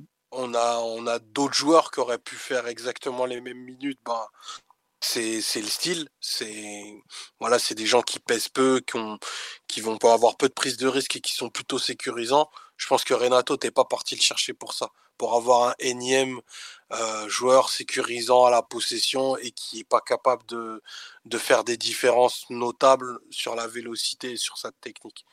Donc euh, voilà, c'est une première partie de saison qui je trouvais très très difficile pour lui. Ouais, non, c'est sûr, c'est sûr. C'est vrai que c'est marrant, parce que, enfin moi, de tout ce qu'on a vu de lui, au final, le match où je l'ai trouvé le plus intéressant, c'est celui où il avait joué devant la défense, parce que donc c'était euh, Raifa retour, ou alors certes l'adversaire était moins bon, mais euh, tu, l'avais vu prendre des risques en fait. Et quand il joue sans risque comme hier, ça devient un joueur qui, Alors, il y a eu un moment, il a bien tenté une ou deux percées quand il est rentré, mais comme il s'est fait prendre après sur les duels, puis il était en retard sur les contres, ça l'a complètement calmé. Donc c'était un peu, un peu bizarre. Mais bon, on nous dit si Renato est aussi faible contre une Juve euh, faible, c'est très inquiétant. Non, faut pas, pas, c'est pas inquiétant. Déjà, c'est qu'un match et il est dans un processus d'adaptation. Souvenez-vous le, match que Fabian Ruiz fait, je crois que c'est contre Brest, où il est. Euh, tu te dis, mais attends, mais qu'est-ce qu'il vient faire au PSG quoi? Renato, il a même pas dû jouer 500 minutes avec le maillot du PSG aujourd'hui. Donc faut pas non plus, c'est rien 500 minutes. 500 minutes, c'est ce qu'a dû jouer euh, Vitinha au mois d'août par exemple. Donc euh, bon, peut-être un peu plus avec le match d'hier par exemple. Mais euh, attendez, je vais vous dire ça exactement. Renato, il est où? Renato. Il a joué 400 minutes avec le PSG Renato. 404 minutes. Donc vous inquiétez pas, ça veut dire qu'il a joué 4 matchs et demi, et 4 matchs complets et une mi-temps c'est normal qu'il soit pas adapté, sachant que c'est un joueur qui a beaucoup de blessures, qui, est sorti de l'équipe, qui est revenu, qui a joué à quatre postes différents. Bon, faut lui laisser un peu du temps, voilà, faut qu'il prenne ses marques et puis on verra à la suite. Mais bon, c'est vrai que pour l'instant, il y a, c'est pas tout à fait le, joueur qu'on attendait. Euh, est-ce que vous voulez dire un petit mot sur le le match de Carlos, euh, l'éclipse solaire, comme on me l'a signalé sur le live, euh, qui bon, bon, ça s'est pas très très bien passé, on va pas faire semblant. Hein. Je sais pas, Mathieu, tu, tu veux en parler ou tu malheureusement il, est juste passé à travers parce qu'il était, il était pas, il était pas bon. J'aimerais bien t'en parler, mais je l'ai pas vu en fait. non, c'est vrai que c'est ça quoi. Il a joué 25 il a joué quoi? Je crois que c'est 25 ballons touchés, j'ai vu. Ah, 25. Ouais, bah voilà, 25 ballons touchés, t'as pas existé quoi. Et en plus dans le tas, il a réussi à en perdre 4 ou 5 facile, donc euh, c'est sur une... En fait, hier, je trouve que Galtier, quand il le met dans ce rôle de 10 face à une équipe renforcée, euh, sachant que c'est un joueur qui a beaucoup besoin de toucher le ballon quand même, je, pense qu'en fait, c'est ça je comprends pas. dans son conservatisme, s'il avait vraiment voulu garder son losange à ce moment-là, pourquoi il a pas mis carrément bah, Solaire à gauche à la place de Vitinha qui arrivait à rien et Vitinha dans ce rôle un peu où il faut beaucoup se déplacer, jouer entre les lignes, où il a, où il sait le faire quoi en fait. Bon, écoutez, euh, bah, Carlos a montré qu'il n'était pas un remplaçant naturel de Neymar, on le savait déjà. Enfin, j'espère qu'on s'en était rendu compte. On nous dit un match digne de la période parisienne de de Rasso. oh, quand même, c'est terrible ça, mais bon, c'est comme ça. Écoutez, 25 ballons touchés, on me le confirme sur la live. Oui, Omar, oui. pardon, moi j'ai plutôt une question parce que j'avoue que je, ne connaissais pas du tout Solaire avant qu'il arrive. Euh, c'est quoi son. Enfin, il jouait à quel poste à Valence euh? Bah. Qu'est-ce qu'il montrait en fait? Parce que j'ai cru comprendre que c'était un joueur important là-bas. Donc, euh, à quel poste, dans quel contexte Alors. D'avril de poser la question, mais vraiment, ça m'interpelle. Bah tu vois, Galtier, en conférence de presse, il arrête pas de dire qu'à Valence, si tu joues dans un milieu à 3, il est fait pour jouer relayeur gauche, par exemple. c'est pour ça que je dis ça pour, à ce moment-là, pourquoi on le fait jouer euh, Voilà. Euh, moi, je sais que sur les compos au Transfermarkt, il le mettait des fois relayeur droit aussi. Il a joué 10, il a joué parfois sur un côté. Mais euh, ce rôle de, de, 10 comme ça, vraiment 10 losanges où tu as besoin d'avoir un gros volume de jeu, d'être un peu le patron de ton équipe, pour un joueur qui vient d'arriver, je vois en plus, tu dois compenser, composer avec Messi, qui est quand même un mec qui prend la place dans une équipe. Je, je comprends pas trop ce qu'on. Non, je, trouve que il fait pas un bon match, mais on lui a vraiment pas rendu service non plus. Donc, euh, bah, forcément, à la fin, ça fait cette espèce de, truc raté, quoi. Je, crois qu'il n'y a pas grand chose de plus à en dire, malheureusement pour lui. À part, je sais pas, Fabien, si tu as une explication, si tu l'as vu jouer beaucoup avec Valence. Mais pour l'instant, on est voilà, on est loin du compte quoi. Ouais, non, je l'ai pas vu. Euh, je vais pas vous mentir, j'ai pas regardé énormément de matchs de Valence. J'ai à peu près les mêmes. Euh, enfin, de ce que j'avais lu de lui, c'était oui un joueur qui jouait à différentes positions du milieu de terrain. Euh, quand il jouait 10, je crois qu'il jouait derrière un seul joueur et non pas deux, là, comme tu le décrivais en, termes de losange. Et dans les qualités que j'avais pu entendre de lui, c'était un joueur qui, mm, qui était assez direct, en fait, je dirais, dans le jeu, un joueur qui stade. Alors, il a marqué beaucoup de pénalties, mais c'est quand même un joueur qui marque, je pense, plus qu'un tant qu'entraîneur, je pense que si tu dois choisir entre euh, Vitinha et Carlos Soler au numéro 10, je pense qu'il y a l'idée de mettre Soler parce qu'il c'est un joueur qui marque qui plus de. Voilà, un peu comme, euh, comme Sarabia pouvait le faire à certains moments. Mm. Euh, voilà, je pense qu'il y avait cette là En plus, il était sur une dynamique où il avait marqué des buts. Et c'est un joueur aussi qui est, de ce que j'ai lu de lui, c'est un joueur qui est assez direct sur ses intentions de passe, qui est capable de trouver, voilà, qui va faire des stats aussi en passe décisive, parce qu'il a un jeu ah, ouais, assez, limpide, on va dire, assez simple, basique, limpide, mais qui va chercher, voilà, qui est, capable de trouver des passes dans des zones intéressantes, de lancer assez rapidement ses offensifs. pense que c'est peut-être ça les arguments qui ont poussé Galtier à l'installer en numéro 10, enfin numéro 10, hein, à le faire jouer dans ce registre-là, dans ce match. Ouais, bon. Bah écoute, ça, peut être une bonne explication, effectivement. le fait qu'il soit quand même assez impliqué défensivement. On dit Valence c'était un jeu plutôt direct. Ah bah, c'est sûr que par rapport au PSG, c'est probablement plus direct. Après, c'est vrai qu'on nous dit derrière un seul attaquant, jouer en 10 derrière un seul attaquant, c'est pas au PSG qu'il aura ça. Si le PSG doit jouer avec un 10 derrière un seul attaquant, le 10, ça sera Messi ou ça sera Neymar, ça sera pas lui. Donc il va falloir qu'il s'adapte. Bon, on, va, on verra. Mais dans tous les cas, il n'est pas voué à jouer beaucoup de matchs si les trois de devant sont, là. Donc, à suivre. Euh, est-ce que vous voulez parler de, du match de Messi ou comme au Solaire on l'a pas beaucoup vu euh, Est-ce que vous avez un peu, je vais peut-être pas dire inquiet, mais un peu circonspect sur la rencontre qu'il a pu produire euh, J'avoue que j'ai, beaucoup aimé son début de saison et on avait, on l'avait déjà trouvé un peu en difficulté lors du match aller quand même. Je sais pas si vous vous rappelez où il avait un peu traversé la rencontre comme une ombre et là c'est quand même pas pas génial, ouais. Euh, je sais pas, euh, Omar, Mathieu, Simon. Euh, Simon, putain, l'habitude, n'importe quoi. Excuse-moi, Fabien. Omar, Mathieu, Fabien, ce que vous en avez pensé un peu On nous dit c'est vraiment Messi qui nous plombe, trop peu disponible, trop fébrile dans les duels. oui, Omar? Bah, c'est un match un match compliqué hier hier pour Messi. Pas ou peu de temps pour pour activer pour activer et menacer la profondeur. Euh, Allegri avait quand même bien densifié la zone autour de lui. Euh, il était toujours cadré, euh, notamment par, euh, Locatelli, et il a souvent eu un milieu excentré qui est venu pour, pour fermer les, les, premières lignes de passe autour de lui. mine de rien, sur un match comme hier, ça se voit qu'il a, qu'il a moins de volume que certaines années parce qu'il va pas faire de différence individuelle. Voilà Messi pour qui te enfin pourquoi il brille et pourquoi il, fonctionne si bien en ce moment c'est que enfin il est très proche de Neymar sur le terrain. Quand même ça lui ça lui ouvre énormément d'angles de passe et ça lui donne quand même du temps. Hier à partir du moment où la Juve a bien compris que Mbappé était pas marquable et pas tenable ils ont énormément densifié l'axe et en plus nos milieux ont, un peu pris l'eau.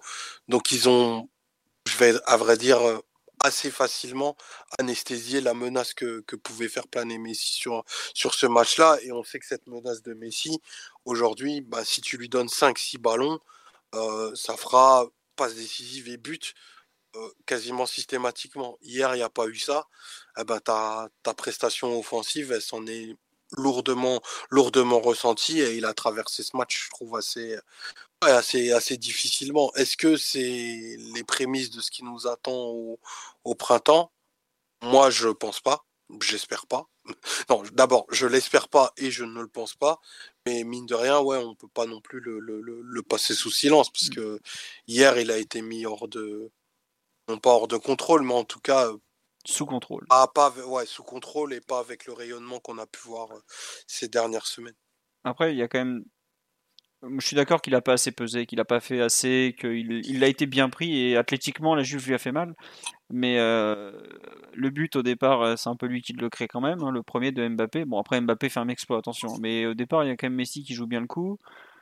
L'occasion, euh, celle qu'il a, pareil, au départ, c'est lui qui trouve Mbappé, que Mbappé lui remet. Euh, Omar, faut que tu coupes le micro. Euh, le but, le deuxième, c'est lui qui trouve Mbappé au départ, qui est trouvé. Verratti lui donne un ballon un peu casse-croûte, il contrôle, il élimine tout le milieu de la Juve sur le contrôle et la passe. Il y a encore une autre occasion, c'est lui. Il y a bon le contre où il il est pas où il joue mal le coup paradoxalement, il est finalement dans pratiquement toutes les occasions parisiennes. Alors certes, il n'y en a pas eu beaucoup, à part celle euh, qui tiquait euh, Mbappé, qui est un peu un, truc, enfin c'est un exploit athlétique de Mbappé au final. Mais je trouve qu'il a, il a beaucoup souffert en fait du, manque de mobilité de l'équipe. Euh, Messi aujourd'hui, il peut plus dribbler 10 mecs, on le sait. Mais si personne bouge autour de lui, c'est encore pire parce qu'il se retrouve à devoir entre guillemets à la fois bouger et faire bouger les plots quoi. Et là, euh, il a, quand tu as Soler, Vitinha et Renato qui le regardent lui passer le ballon et qui ensuite s'arrête de jouer, bah, il peut rien faire. c'est trop lui demander. C'est un joueur qui a besoin de mouvement autour de lui, qui a vraiment beaucoup, qui a impérativement besoin de mouvement autour de lui. Et hier, il n'y en avait pas assez. C'est pas forcément un hasard si dès que Mbappé se mettait en, route, à courir un peu, faire des courses à vide, tout de suite, ça devenait un joueur un peu plus intéressant. Alors peut-être aussi parce que c'est deux immenses joueurs que bizarrement ils arrivent bien à se trouver. Mais euh, autant la partie athlétique, elle est inquiétante parce que bah, on parle quand même d'un joueur de 35 ans et que si on doit jouer une équipe anglaise, c'est clair que ça va être euh, ça va être compliqué. Mais dans ce qu'il a pu faire avec le ballon, tout n'a pas été aussi négatif que ça. Et non, euh, ça a été, il sera là pour jouer contre Auxerre. Hein, et son entourage a complètement démenti. C'était venu d'un truc bizarre et complètement bidon en Argentine, comme quoi les internationaux pouvaient être disponibles dès le 6 novembre ou dès le 9, alors que le match euh, contre Auxerre doit être le 13, si je me trompe pas. Et ça a logiquement été démenti. Non, non, il sera disponible comme les autres à partir, je crois, du 14, sept... du 14 novembre. Enfin bref, voilà. Donc euh, c'est comme ça. Je sais pas, euh, Mathieu ou Fabien, sur le match de, Messi, ce que vous en avez pensé par rapport à, à l'avis d'Omar et de moi? Euh, Bah moi, Philo, ouais, je trouve un peu comme toi, je trouve qu'il y a certaines séquences où il a réussi des, gestes assez bah, qu'on attend de lui, quoi. Il envoie un moment Mbappé quasiment sur un face-à-face, le ballon lui reste un peu dans les pieds et, et, au niveau de sa frappe, et ça, il frappe sur le gardien. Et pareil, bah, les actions que tu as nommées, c'est quasiment lui qui, crée le, premier décalage euh, dans le cœur du jeu. Et, euh, je, ferai, je, ferai, euh, je, rebondirai sur ce qu'a dit Omar, la capacité du PSG à, ne pas créer de l'espace autour de lui. Et bah, sur ça, je pense que hum, le fait d'avoir Fabien Ruiz qui sort, Fabien qui est un joueur qui arrivait assez bien à trouver Hakimi et donc donner de l'amplitude au Paris Saint-Germain. En plus du côté de Messi, c'était quelque chose qui, qui, pouvait aussi être une donnée qui pouvait changer son match. Et, euh, bah, désolé, je vais y revenir, mais aussi euh, à Carlos Soler, que je trouve a pas du tout euh, réalisé ce que pouvait faire, par exemple, un Sarabia dans ce rôle-là. Enfin, qui joue autour de Messi, sa capacité à écarter au large et un peu voilà, d'emmener l'équipe un peu plus loin. Ou Vitinha, lorsqu'il était aligné à côté de Messi dans, dans le 3-4-3, là, il y avait vraiment un, un, sorte de carré de la Juventus autour de Messi. Et peu de joueurs parisiens ont réussi en fait à, à offrir de l'espace et à écarter ce carré autour de Messi pour qu'il puisse euh, avoir plus de temps pour prendre euh, voilà, ses inspirations et ses passes pour Mbappé. Je pense qu'il y a, certes, il y a le côté euh, physique où Messi n'est plus, n'est plus ce joueur époustouflant qui a, a, fait, qui a, brillé je ne sais combien de matchs au Barça. Hum, on je pense qu'on pouvait attendre plus de lui pour venir aider l'équipe sur les sorties de balles en tant que numéro, de, voilà, de prendre un peu le rôle de, de, numéro 10 à la relance. Mais je pense aussi qu'il y, a, le contexte tactique autour de lui qui l'a qui l'a pas aidé. Et c'est une donnée, je pense qu'il faut prendre en compte cette, difficulté qu'on a eu à, à, créer de l'espace pour Messi pour qu'il puisse avoir plus de temps et, faire ses décisions. Ouais, tu nous dis sur live, effectivement, contre Ajaccio, on a déjà trouvé que Soler et Messi, ça se marchait déjà dessus, même si Messi avait été bon. Ouais, ouais non, c'est vrai. Et d'ailleurs, je trouve que, enfin, ça c'est une remarque plus générale, mais depuis qu'on est passé dans ce 4-4-2 losange où il joue plus haut, il perd euh, plus de ballons aussi, il est moins, il décroche moins, mais il perd un peu plus la balle. Euh, avant qu'on dise un petit mot sur Mbappé, mais Mathieu, tu as quelque chose à rajouter sur l'analyse du, numéro 30 euh, parisien? Oui, non, pas. Bon, bah très bien. Tu veux dire un petit mot sur Mbappé ou tu veux parler de l'entrée des Kitiké qui a beaucoup divisé euh, Comme si. Moi, je préfère parler d'Mbappé. bon, vas-y, je t'en prie. Non, tu. Excellent. Excellent a donné son short à un petit jeune qui passait par là. Excellent ce jeune. Ah, le, bien nommé Frédéric Chat. Euh, mais, non, non, c'est euh, non, un très beau match de, Mbappé, évidemment. Un but qui reste dans les, dans les mémoires parce que c'est vraiment un super but qui aurait pu être euh, décisif si, si on avait su garder la première place. Mais non, vraiment un très, très bon match de, sa part. Effectivement, il, a, il était en canne, il était en jambes. Euh, il était en, dans une soirée pour faire des, des, différences individuelles assez marquantes. Il n'a sans doute pas été euh, suffisamment, enfin, il n'a pas suffisamment reçu de, de ballon pour, pour, vraiment enclencher ses actions et, il n'a pas, sans doute pas assez été soutenu par, par l'équipe. Donc, euh, globalement, un très bon match. C'est lui qui fait la passe pour Mendes, si je dis pas de bêtises. Oui, c'est lui, super passe d'ailleurs. très belle passe à la limite du hors-jeu. Et ouais, non, il a fait vraiment une très belle rencontre et mine de rien, en Ligue des Champions, il a quelques, quelques trophées, un hein, d'homme du match ou de, meilleur but de la semaine bah, cette saison. Euh, PSG Juve, premier match, il est euh, nommé homme du match. Alors, avec un sacré but. hein. Deux, même, deux sacrés buts. Ouais, deux sacrés buts. Ah, Haïfa, je me demande s'il n'est pas nommé homme du match aussi. Haïfa, c'est un peu abusé parce qu'il rate quand même beaucoup de choses. Ouais, je suis d'accord. Benfica, PSG, l'aller. Euh... Je crois que c'est Messi. sketch, euh, il fait le sketch euh, dans les médias un peu avant et, marque le penalty. mais je crois que c'est pas lui l'homme du match. Raifa, c'est lui, me semble-t-il, le retour. J'ai un doute. Ouais, il marque, il marque deux beaux buts, il me semble. ouais. Et hier, c'est lui encore. Donc il est quatre fois homme du match en six rencontres. Bah merci sur le live. On me le... j'étais en- Il y en a un qui est en train de me les lister sans que je me prenne la tête. Mais ouais, c'est c'est pas rien. Et puis euh, l'Alliance Stadium, quand même, à chaque fois qu'il y va, il marque. Et pas des. Il y avait marqué en demi-finale aller. Ah, c'est Verratti l'homme du match à Benfica. Merci, j'avais oublié. Euh, ouais, hier, il met un but. euh, C'est le genre de but que tu retrouves dans les compiles de quelques années plus tard, quand même. hein, parce que le petit pont sur le contrôle, l'enchaînement, le crochet extérieur avec Locatoli qui glisse sur je sais pas combien de mètres, la frappe, c'est quand même un truc. euh, Et puis même globalement, l'impression générale, quand il prenait le ballon et qu'il se mettait à accélérer, euh, il y a 21 joueurs il y a lui. Quoi. Il est clairement d'une autre dimension dès que le match, dès qu'il commence à prendre de la vitesse, c'est. Voilà, comme on dit sur live, la fin de corps pour glisser le petit pont, elle est extraordinaire. Quoi. Le, pauvre Gatti qui joue déjà pas souvent, euh, il a vécu un baptême du feu, il est pas prêt de l'oublier. quoi. Mais on dit, ouais, il y a trop de mansuétude sur la phase défensive. Euh, attendez.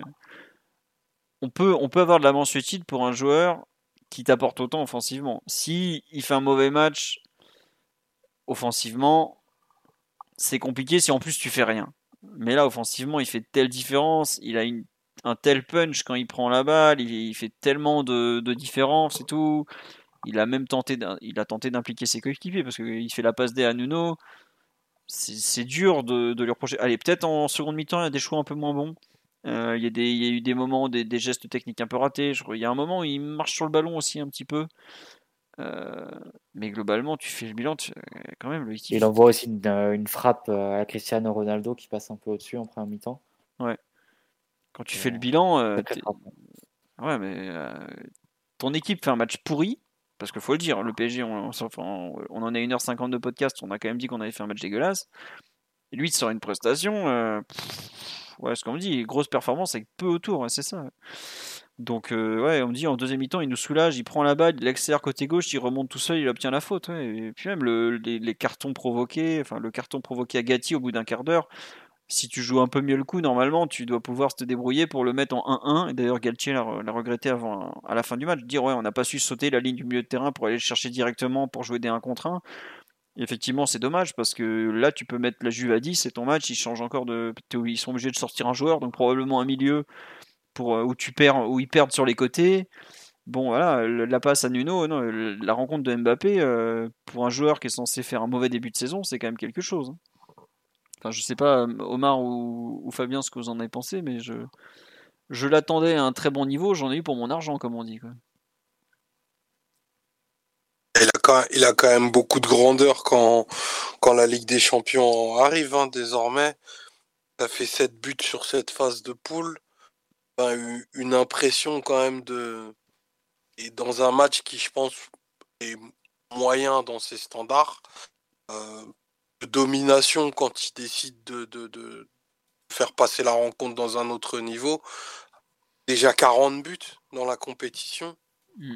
Hein, c'est prendre le temps de regarder un petit peu dans le, retro- dans le rétroviseur. Enfin, les temps de passage sont, sont littéralement étourdissants et, et quoi qu'il se passe, peu importe la forme dans laquelle Neymar, Messi peuvent être, en, en- peuvent être ou ne pas être en février, ben, tu, tu pourras pas aller au bout si, si t'as pas le Mbappé que tu as pu voir euh, ben, lors des derniers lors des derniers lors des dernières éliminatoires. Celle de celle de Madrid celle de, de des années précédentes de, de- avec Pochettino. C'est fondamental parce que il est il a il a une palette et un arsenal qui est désormais encore plus large. C'est plus seulement uniquement une menace en profondeur même si je pense que c'est absolument terrible et probablement le joueur le plus redoutable de la planète dans l'exercice. Mais aujourd'hui, il sait faire d'autres choses. Et si on arrive à, à agréger la fantaisie de Neymar, euh, ce qui est capable de, de, créer Messi à partir de rien, et, euh, et, le meilleur de Mbappé, effectivement, offensivement, tu seras une équipe euh, qui n'a pas d'égal sur, euh, sur, le, sur le continent. Mais une équipe, c'est pas que ça. Bon, eh bien écoute, je pense que ça sera la conclusion, à moins que Fabien veuille absolument rajouter quelque chose. Mais vu qu'on en est pratiquement à deux heures de podcast. Je la confirmation quand même que Omar, c'est pas la deuxième place qui l'empêche de, qui va le, contraindre à vendre ses places pour, pour Istanbul. les, sont bien sur la commode d'entrée. Écoute, moi je me, je me ravis de ce PSG Manchester City vers lequel on s'avance. Euh, il, est temps de, il est temps de régler nos comptes. Ouais, non, tiens, c'est un peu. J'avais mis euh, dans les derniers sous-thèmes un match inquiétant pour les huitièmes, mais on en a déjà parlé tellement. Non, juste un truc. On est en on est début novembre, le huitième aller, c'est quand même dans décembre, janvier, dans trois mois et demi. Le huitième retour, c'est dans quatre mois. Donc ça veut dire que là, on est plus proche du début de la saison que du huitième retour, pour vous donner une idée. When you make decisions for your company, you look for the no-brainers. And if you have a lot of mailing to do, stamps.com is the ultimate no-brainer. It streamlines your processes to make your business more efficient, which makes you less busy. Mail checks, invoices, legal documents, and everything you need to keep your business running with stamps.com. Seamlessly connect with every major marketplace and shopping cart. Schedule package pickups and see your cheapest and fastest shipping options from different carriers. With rates up to 89% off USPS and UPS rates. And with the Stamps.com mobile app, you can take care of mailing and shipping wherever you are. Make the same no-brainer decision as over 1 million other businesses with Stamps.com. Sign up with Code PROGRAM for a four-week trial, plus free postage and a free digital scale. No long-term commitments or contracts. That's stamps.com. Code Program.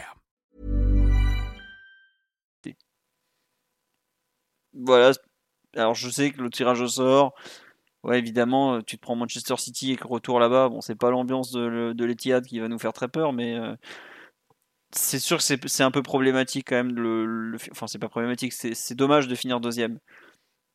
Mais si vous, fréquentez des forums d'autres clubs, si vous suivez d'autres tweetos ou autres, enfin chacun votre façon de suivre le foot, vous regarderez le nombre de personnes qui ont envie de tomber sur le PSG, et vous constaterez que c'est l'équipe que tout le monde, et je dis bien tout le monde, veut éviter. Donc c'est gênant pour le Paris Saint-Germain d'être deuxième, parce que bah, en plus tu perds un peu en, fric, hein, si je me trompe pas. Mais c'est pas non plus une immense catastrophe. Et il y a beaucoup, beaucoup, beaucoup de clubs qui veulent absolument nous éviter. Euh, Liverpool, je pense que les gens préfèrent tomber sur le Liverpool de cette saison qui a des gros dysfonctionnements, euh, qui, a, des vrais soucis euh, de, de, joueurs à régénérer notamment et tout ça, plutôt que sur le PSG. Hein. non Mathieu, non?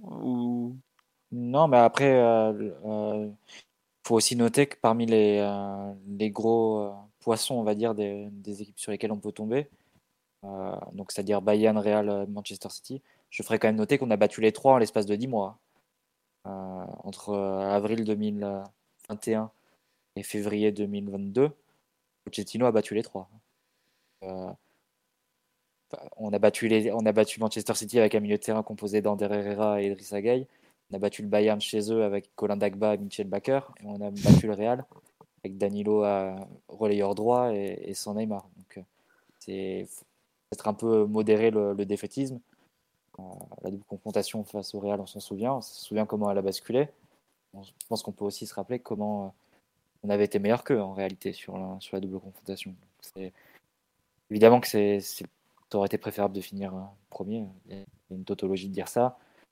Mais c'est pas parce que tu finis deuxième que tu es forcément éliminé.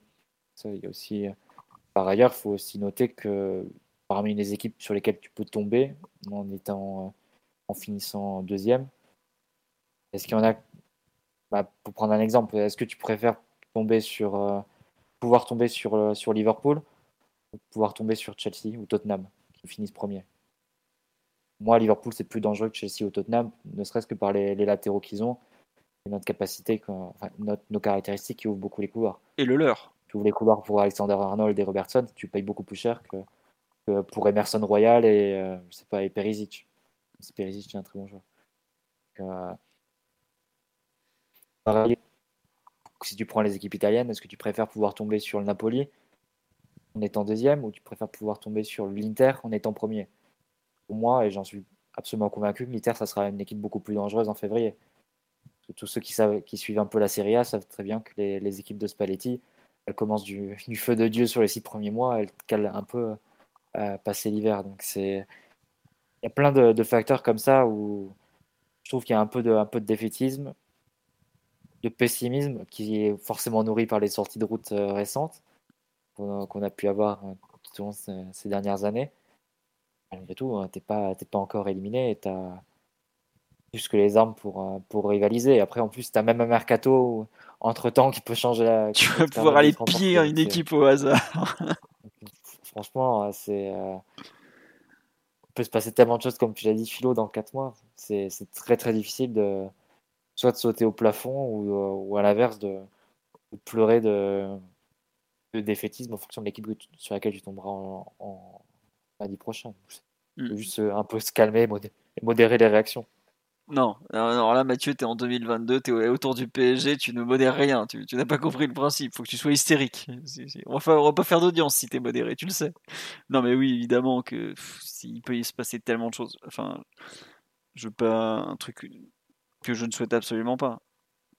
Tu joues Lorient ce week-end, tu joues au Serre, tu peux avoir un joueur qui a la tête à moitié à la Coupe du Monde, qui se blesse gravement pour 6 mois. Euh, ta saison, elle a peut-être basculé là-dessus. 4 mois, c'est super long à l'échelle d'une saison. Comme j'ai dit, c'est plus d'un tiers d'une saison encore le match retour. Et encore, ça c'est si on joue en premier, c'est pas si on joue en deuxième. Si on joue en deuxième, c'est même 4 mois et demi pratiquement. Euh, il y a des semaines, vous savez, sur les huitièmes. Euh, prenez votre temps, digérez bien. Le PSG a fait une phase de poule où il a terminé invaincu. Et ça, c'est un truc qu'on oublie un peu. C'est qu'on a quand même joué euh, beaucoup d'équipes cette saison déjà on a joué en Ligue des Champions, on avait quand même un groupe un peu costaud. Euh, le Paris Saint-Germain, on est à 20 matchs cette saison, il n'en a pas perdu un seul. Le PSG n'a pas perdu un match depuis mars dernier quand même. Alors certes, la défense, je pointais du doigt tout à l'heure le manque un peu de qualité individuelle par moment, certains manques. Mais quand tu perds aussi peu, c'est pas forcément un hasard non plus. Notamment en Ligue des Champions. Je sais que l'an dernier, euh, Ligue des Champions, on avait perdu à City par exemple. Alors City est une meilleure équipe, mais euh, on n'était pas reparti avec la victoire de Bruges, on n'était pas reparti non plus avec la victoire de Leipzig. Euh, voilà. Et c'est normal de souffrir à tous les matchs avec des champions. C'est une compétition d'un niveau tel que c'est normal de souffrir. Euh, si vous regardez beaucoup le PSG, vous, êtes vous avez entre guillemets un prisme. Vous êtes déformé parce que vous voyez le PSG qui est trop dominant en Ligue 1. Vous regardez par exemple la première ligue qui est le championnat le plus compétitif de la planète parce que tous les effectifs ont du talent, même beaucoup de talent. N'importe quelle équipe va se faire bousculer, mettre en danger, même en allant chez le 17e, 18e, 19e, parce que dans le tas, il y a un top joueur. Mais la Ligue des Champions, c'est ça, encore plus démultiplié, parce que il y a du talent à tous les postes.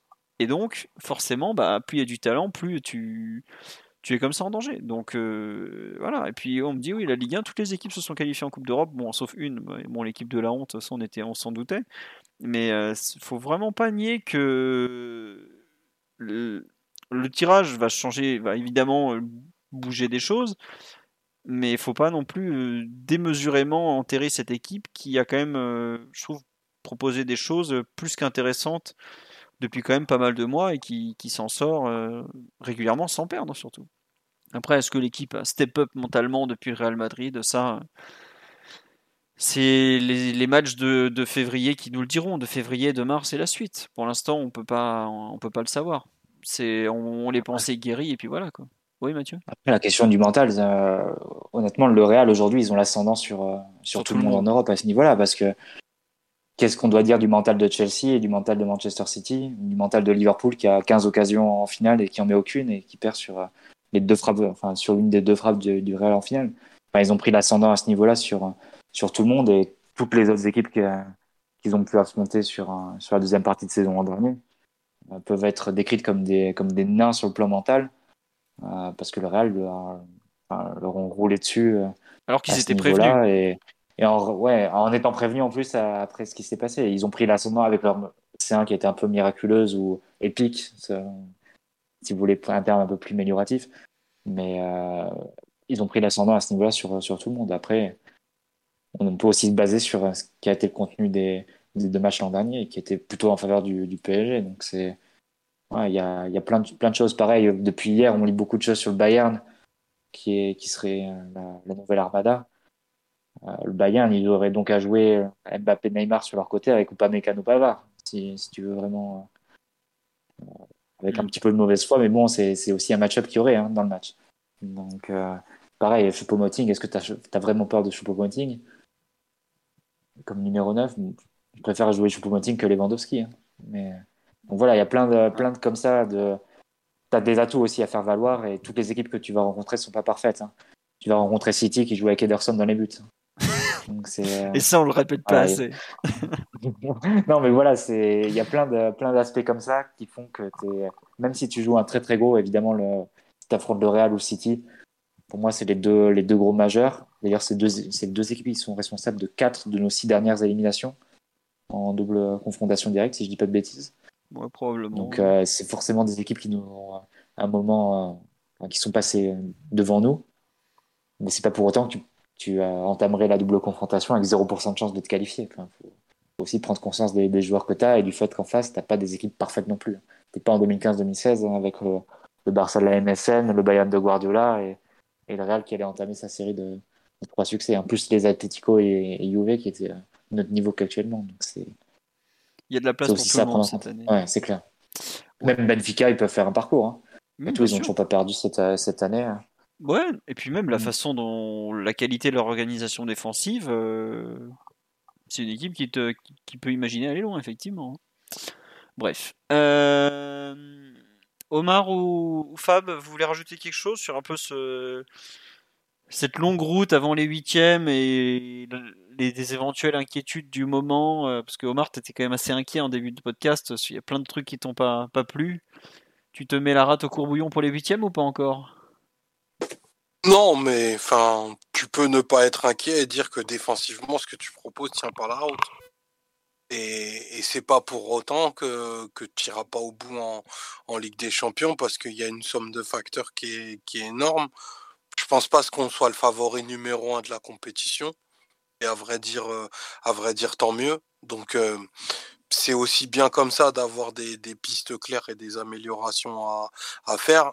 Le truc, c'est de ne, de ne pas se, se, leurrer, quoi, à mon sens, tu vois. Et en effet, Mathieu le dit de façon fort juste, il n'y a, y a pas d'équipe parfaite. Chacune va maximiser un petit peu les, les, certains partis pris, euh, techniques et tactiques qui ont été pris au cours de cette euh, première partie de saison. Euh, je pense qu'on ne changera pas totalement la face de ce, de ce qu'on est. Par contre, si on si on n'a pas enfin, beaucoup plus d'applications défensives, pardon, global, hein, je ne parle pas que des joueurs concernés par, par cette ligne-là, ça va être hyper dur de faire un parcours ou, enfin, rationnel. Quoi falloir aller chercher des matchs où il va falloir mettre 5 buts, quoi. Sinon, et ça, c'est un peu compliqué à ce niveau-là. Mais moi, j'ai vraiment une très très hâte, un, de la Coupe du Monde et deux, de, de ce qui va se passer après parce que c'est totalement inédit pour, euh, bah, pour tous les coachs qui sont à ce niveau de la compétition. Et, euh, et j'ai vraiment hâte de voir bah, les réponses qu'ils vont, vont apporter, Galtier et son staff en premier lieu. Ouais, à suivre. Non, mais c'est vrai que la Coupe du Monde change aussi énormément de choses. Parce qu'il y a des joueurs qui vont peut-être mal la digérer, peut-être être revanchard, peut-être expliquer, exploser en vol, pardon. Je ne sais pas s'il y a des amicaux de prévus pendant la Coupe du Monde. C'était une question que je voulais poser au PSG. J'ai pas eu le temps. Je pense que oui, parce que tu peux pas rester deux mois sans, tu vas pas reprendre le 28 euh, décembre contre Strasbourg sans, sans, être, sans avoir fait la moindre compétition ou le moindre match amical pendant deux mois, enfin un mois et demi. C'est beaucoup trop dangereux physiquement et c'est le meilleur moyen de faire exploser tes joueurs. Donc oui, il y en aura probablement, mais pour l'instant, il n'y a rien qu'à filtrer pour l'instant. Euh, voilà. Euh, Fab, tu veux rajouter quelque chose, mon grand, sur le, la suite? Euh, Tu, tu n'es pas encore inquiet, c'est bon? Non, enfin, je pense que comme ce que vous avez dit, déjà, il, va se passer tellement de temps dans une saison classique euh, entre les phases de poule et euh, les phases d'animation directe, c'est c'est deux compétitions différentes. Là, on rajoute la Coupe du Monde avec peut-être des ajustements aussi qui vont se faire au niveau du mercato. On sait qu'après une Coupe du Monde, il y a des équipes qui se, voilà, qui se positionnent sur certains joueurs. Il peut y avoir plein de bouleversements dans les équipes, il peut y avoir des blessures. Et surtout, il y a, il n'y a, pas de, a pas de vérité absolue. Euh, par exemple, je crois que là, il y a une statistique qui est sortie sur le Bayern qui, qui fait le maximum de points depuis deux ans en phase de poule, euh, qui ne lâche jamais les matchs, qui joue tout à fond, c'est l'armada bavaroise. Bah, ils se sont quand même fait éliminer par Unai Emery euh, la saison dernière. C'est pas parce qu'on réussit un parcours d'une façon que ça garantit des choses ou ça, ça veut dire des choses sur la suite de la compétition. Et puis, comme le disait Omar, oui, il y a des, des axes d'amélioration aussi, c'est ça qui est intéressant. On reste comme une équipe qui est invaincue et il y a du développement à faire. Je pense notamment le fait qu'on soit une équipe qui est très déséquilibrée vers l'offensive et jusqu'à présent, je crois que pour moi, il n'y a eu qu'un seul match, je dirais que c'est celui face à Lille, où les trois devant ont, cliqué ensemble. Donc euh, voilà, on peut espérer aussi que les prochains matchs qui viennent, là déjà, euh, par exemple, Kylian commence à, remonter dans les standards et avec euh, notamment en match de Ligue des Champions. On va se dire avec l'intégration et le maintien du niveau que peut avoir Messi ou Neymar sur moment où c'est un peu plus compliqué pour Mbappé, si les trois fonctionnent ensemble, ça peut nous ouvrir aussi des choses, euh, des choses, euh, des opportunités à saisir euh, sur la compétition. C'est être une menace dans la surface adverse, c'est une donnée très importante en Ligue des Champions. Ouais, mais écoute, ce sera la conclusion de ce podcast. On vous donne rendez-vous lundi pour débriefer l'excellent Lorient PSG qui s'annonce, puisque je ne suis pas du tout ironique quand je dis ça. on a on a quand même euh, un gros gros déplacement ce dimanche à 13h. Donc je vous rappelle que c'est le pire horaire de, la Terre pour un match de foot, mais on va faire avec. Euh, ensuite, on verra comment on... On nous dit aucun joueur du trio va vouloir jouer avec ça. Ah si si, je pense que ça les intéresse beaucoup euh, le, fait d'aller jouer à Lorient, qui est une équipe joueuse, qui, est, a un gros match. non, je pense que autant le PSG Auxerre, à mon avis, on va avoir des forfaits qui vont sortir de nulle part, autant le PSG Lorient, le Lorient PSG de ce dimanche, ils sont, ils sont troisième, Lorient, attention. Hein. Et non, Lorient, il n'y a plus de terrain synthétique. Faut pas, c'est, fini cette époque. Oui, Omar? Non, non, moi je me régale d'avance euh, de, de ce match au moustoir. Hmm. Euh, ouais, non, mais enfin, on en rigole, mais l'invincibilité, moi j'ai un peu peur pour elle. Je, je crains que le stade Yves Alain Mat, de son nom complet, euh, soit le, le, cimetière de l'invincibilité de Galette. Mais bon, on verra. Euh, Mofi toujours blessé. Oui, oui, je crois qu'il s'était fait très très mal à la cheville. Il est, il est salement blessé. Il, était, il est revenu dans le groupe la semaine dernière. Ah, il est revenu déjà? Ah, Je ne l'avais pas mm. vu. Je ne l'avais pas ce, vu. Ce jeune est solide. Ah, ce, ce, jeune est solide et pèse. Je pense que l'ami Marquinhos va peut-être pas beaucoup s'amuser s'il doit se le prendre sur le paletot. Bref, Merci pour, les... pour toutes les remarques très gentilles de votre part. Merci aussi à ADN75 et Pantaleon Assa75 pour les subs en cours de route. Mais on était lancé, donc je, me suis permis de vous faire patienter. Allez, bonne nuit à tous, vu l'heure. Encore merci pour votre fidélité. Et donc à lundi prochain pour le podcast ou dès demain sur le site en général, il y aura encore plein de choses. Bisous, bonne nuit. Ciao. Ciao les amis, bonne nuit. Salut tout le monde. Il faut dire bisous si t'es le dernier, Fabien. Simon, voilà. voilà. Simon vous embrasse tous.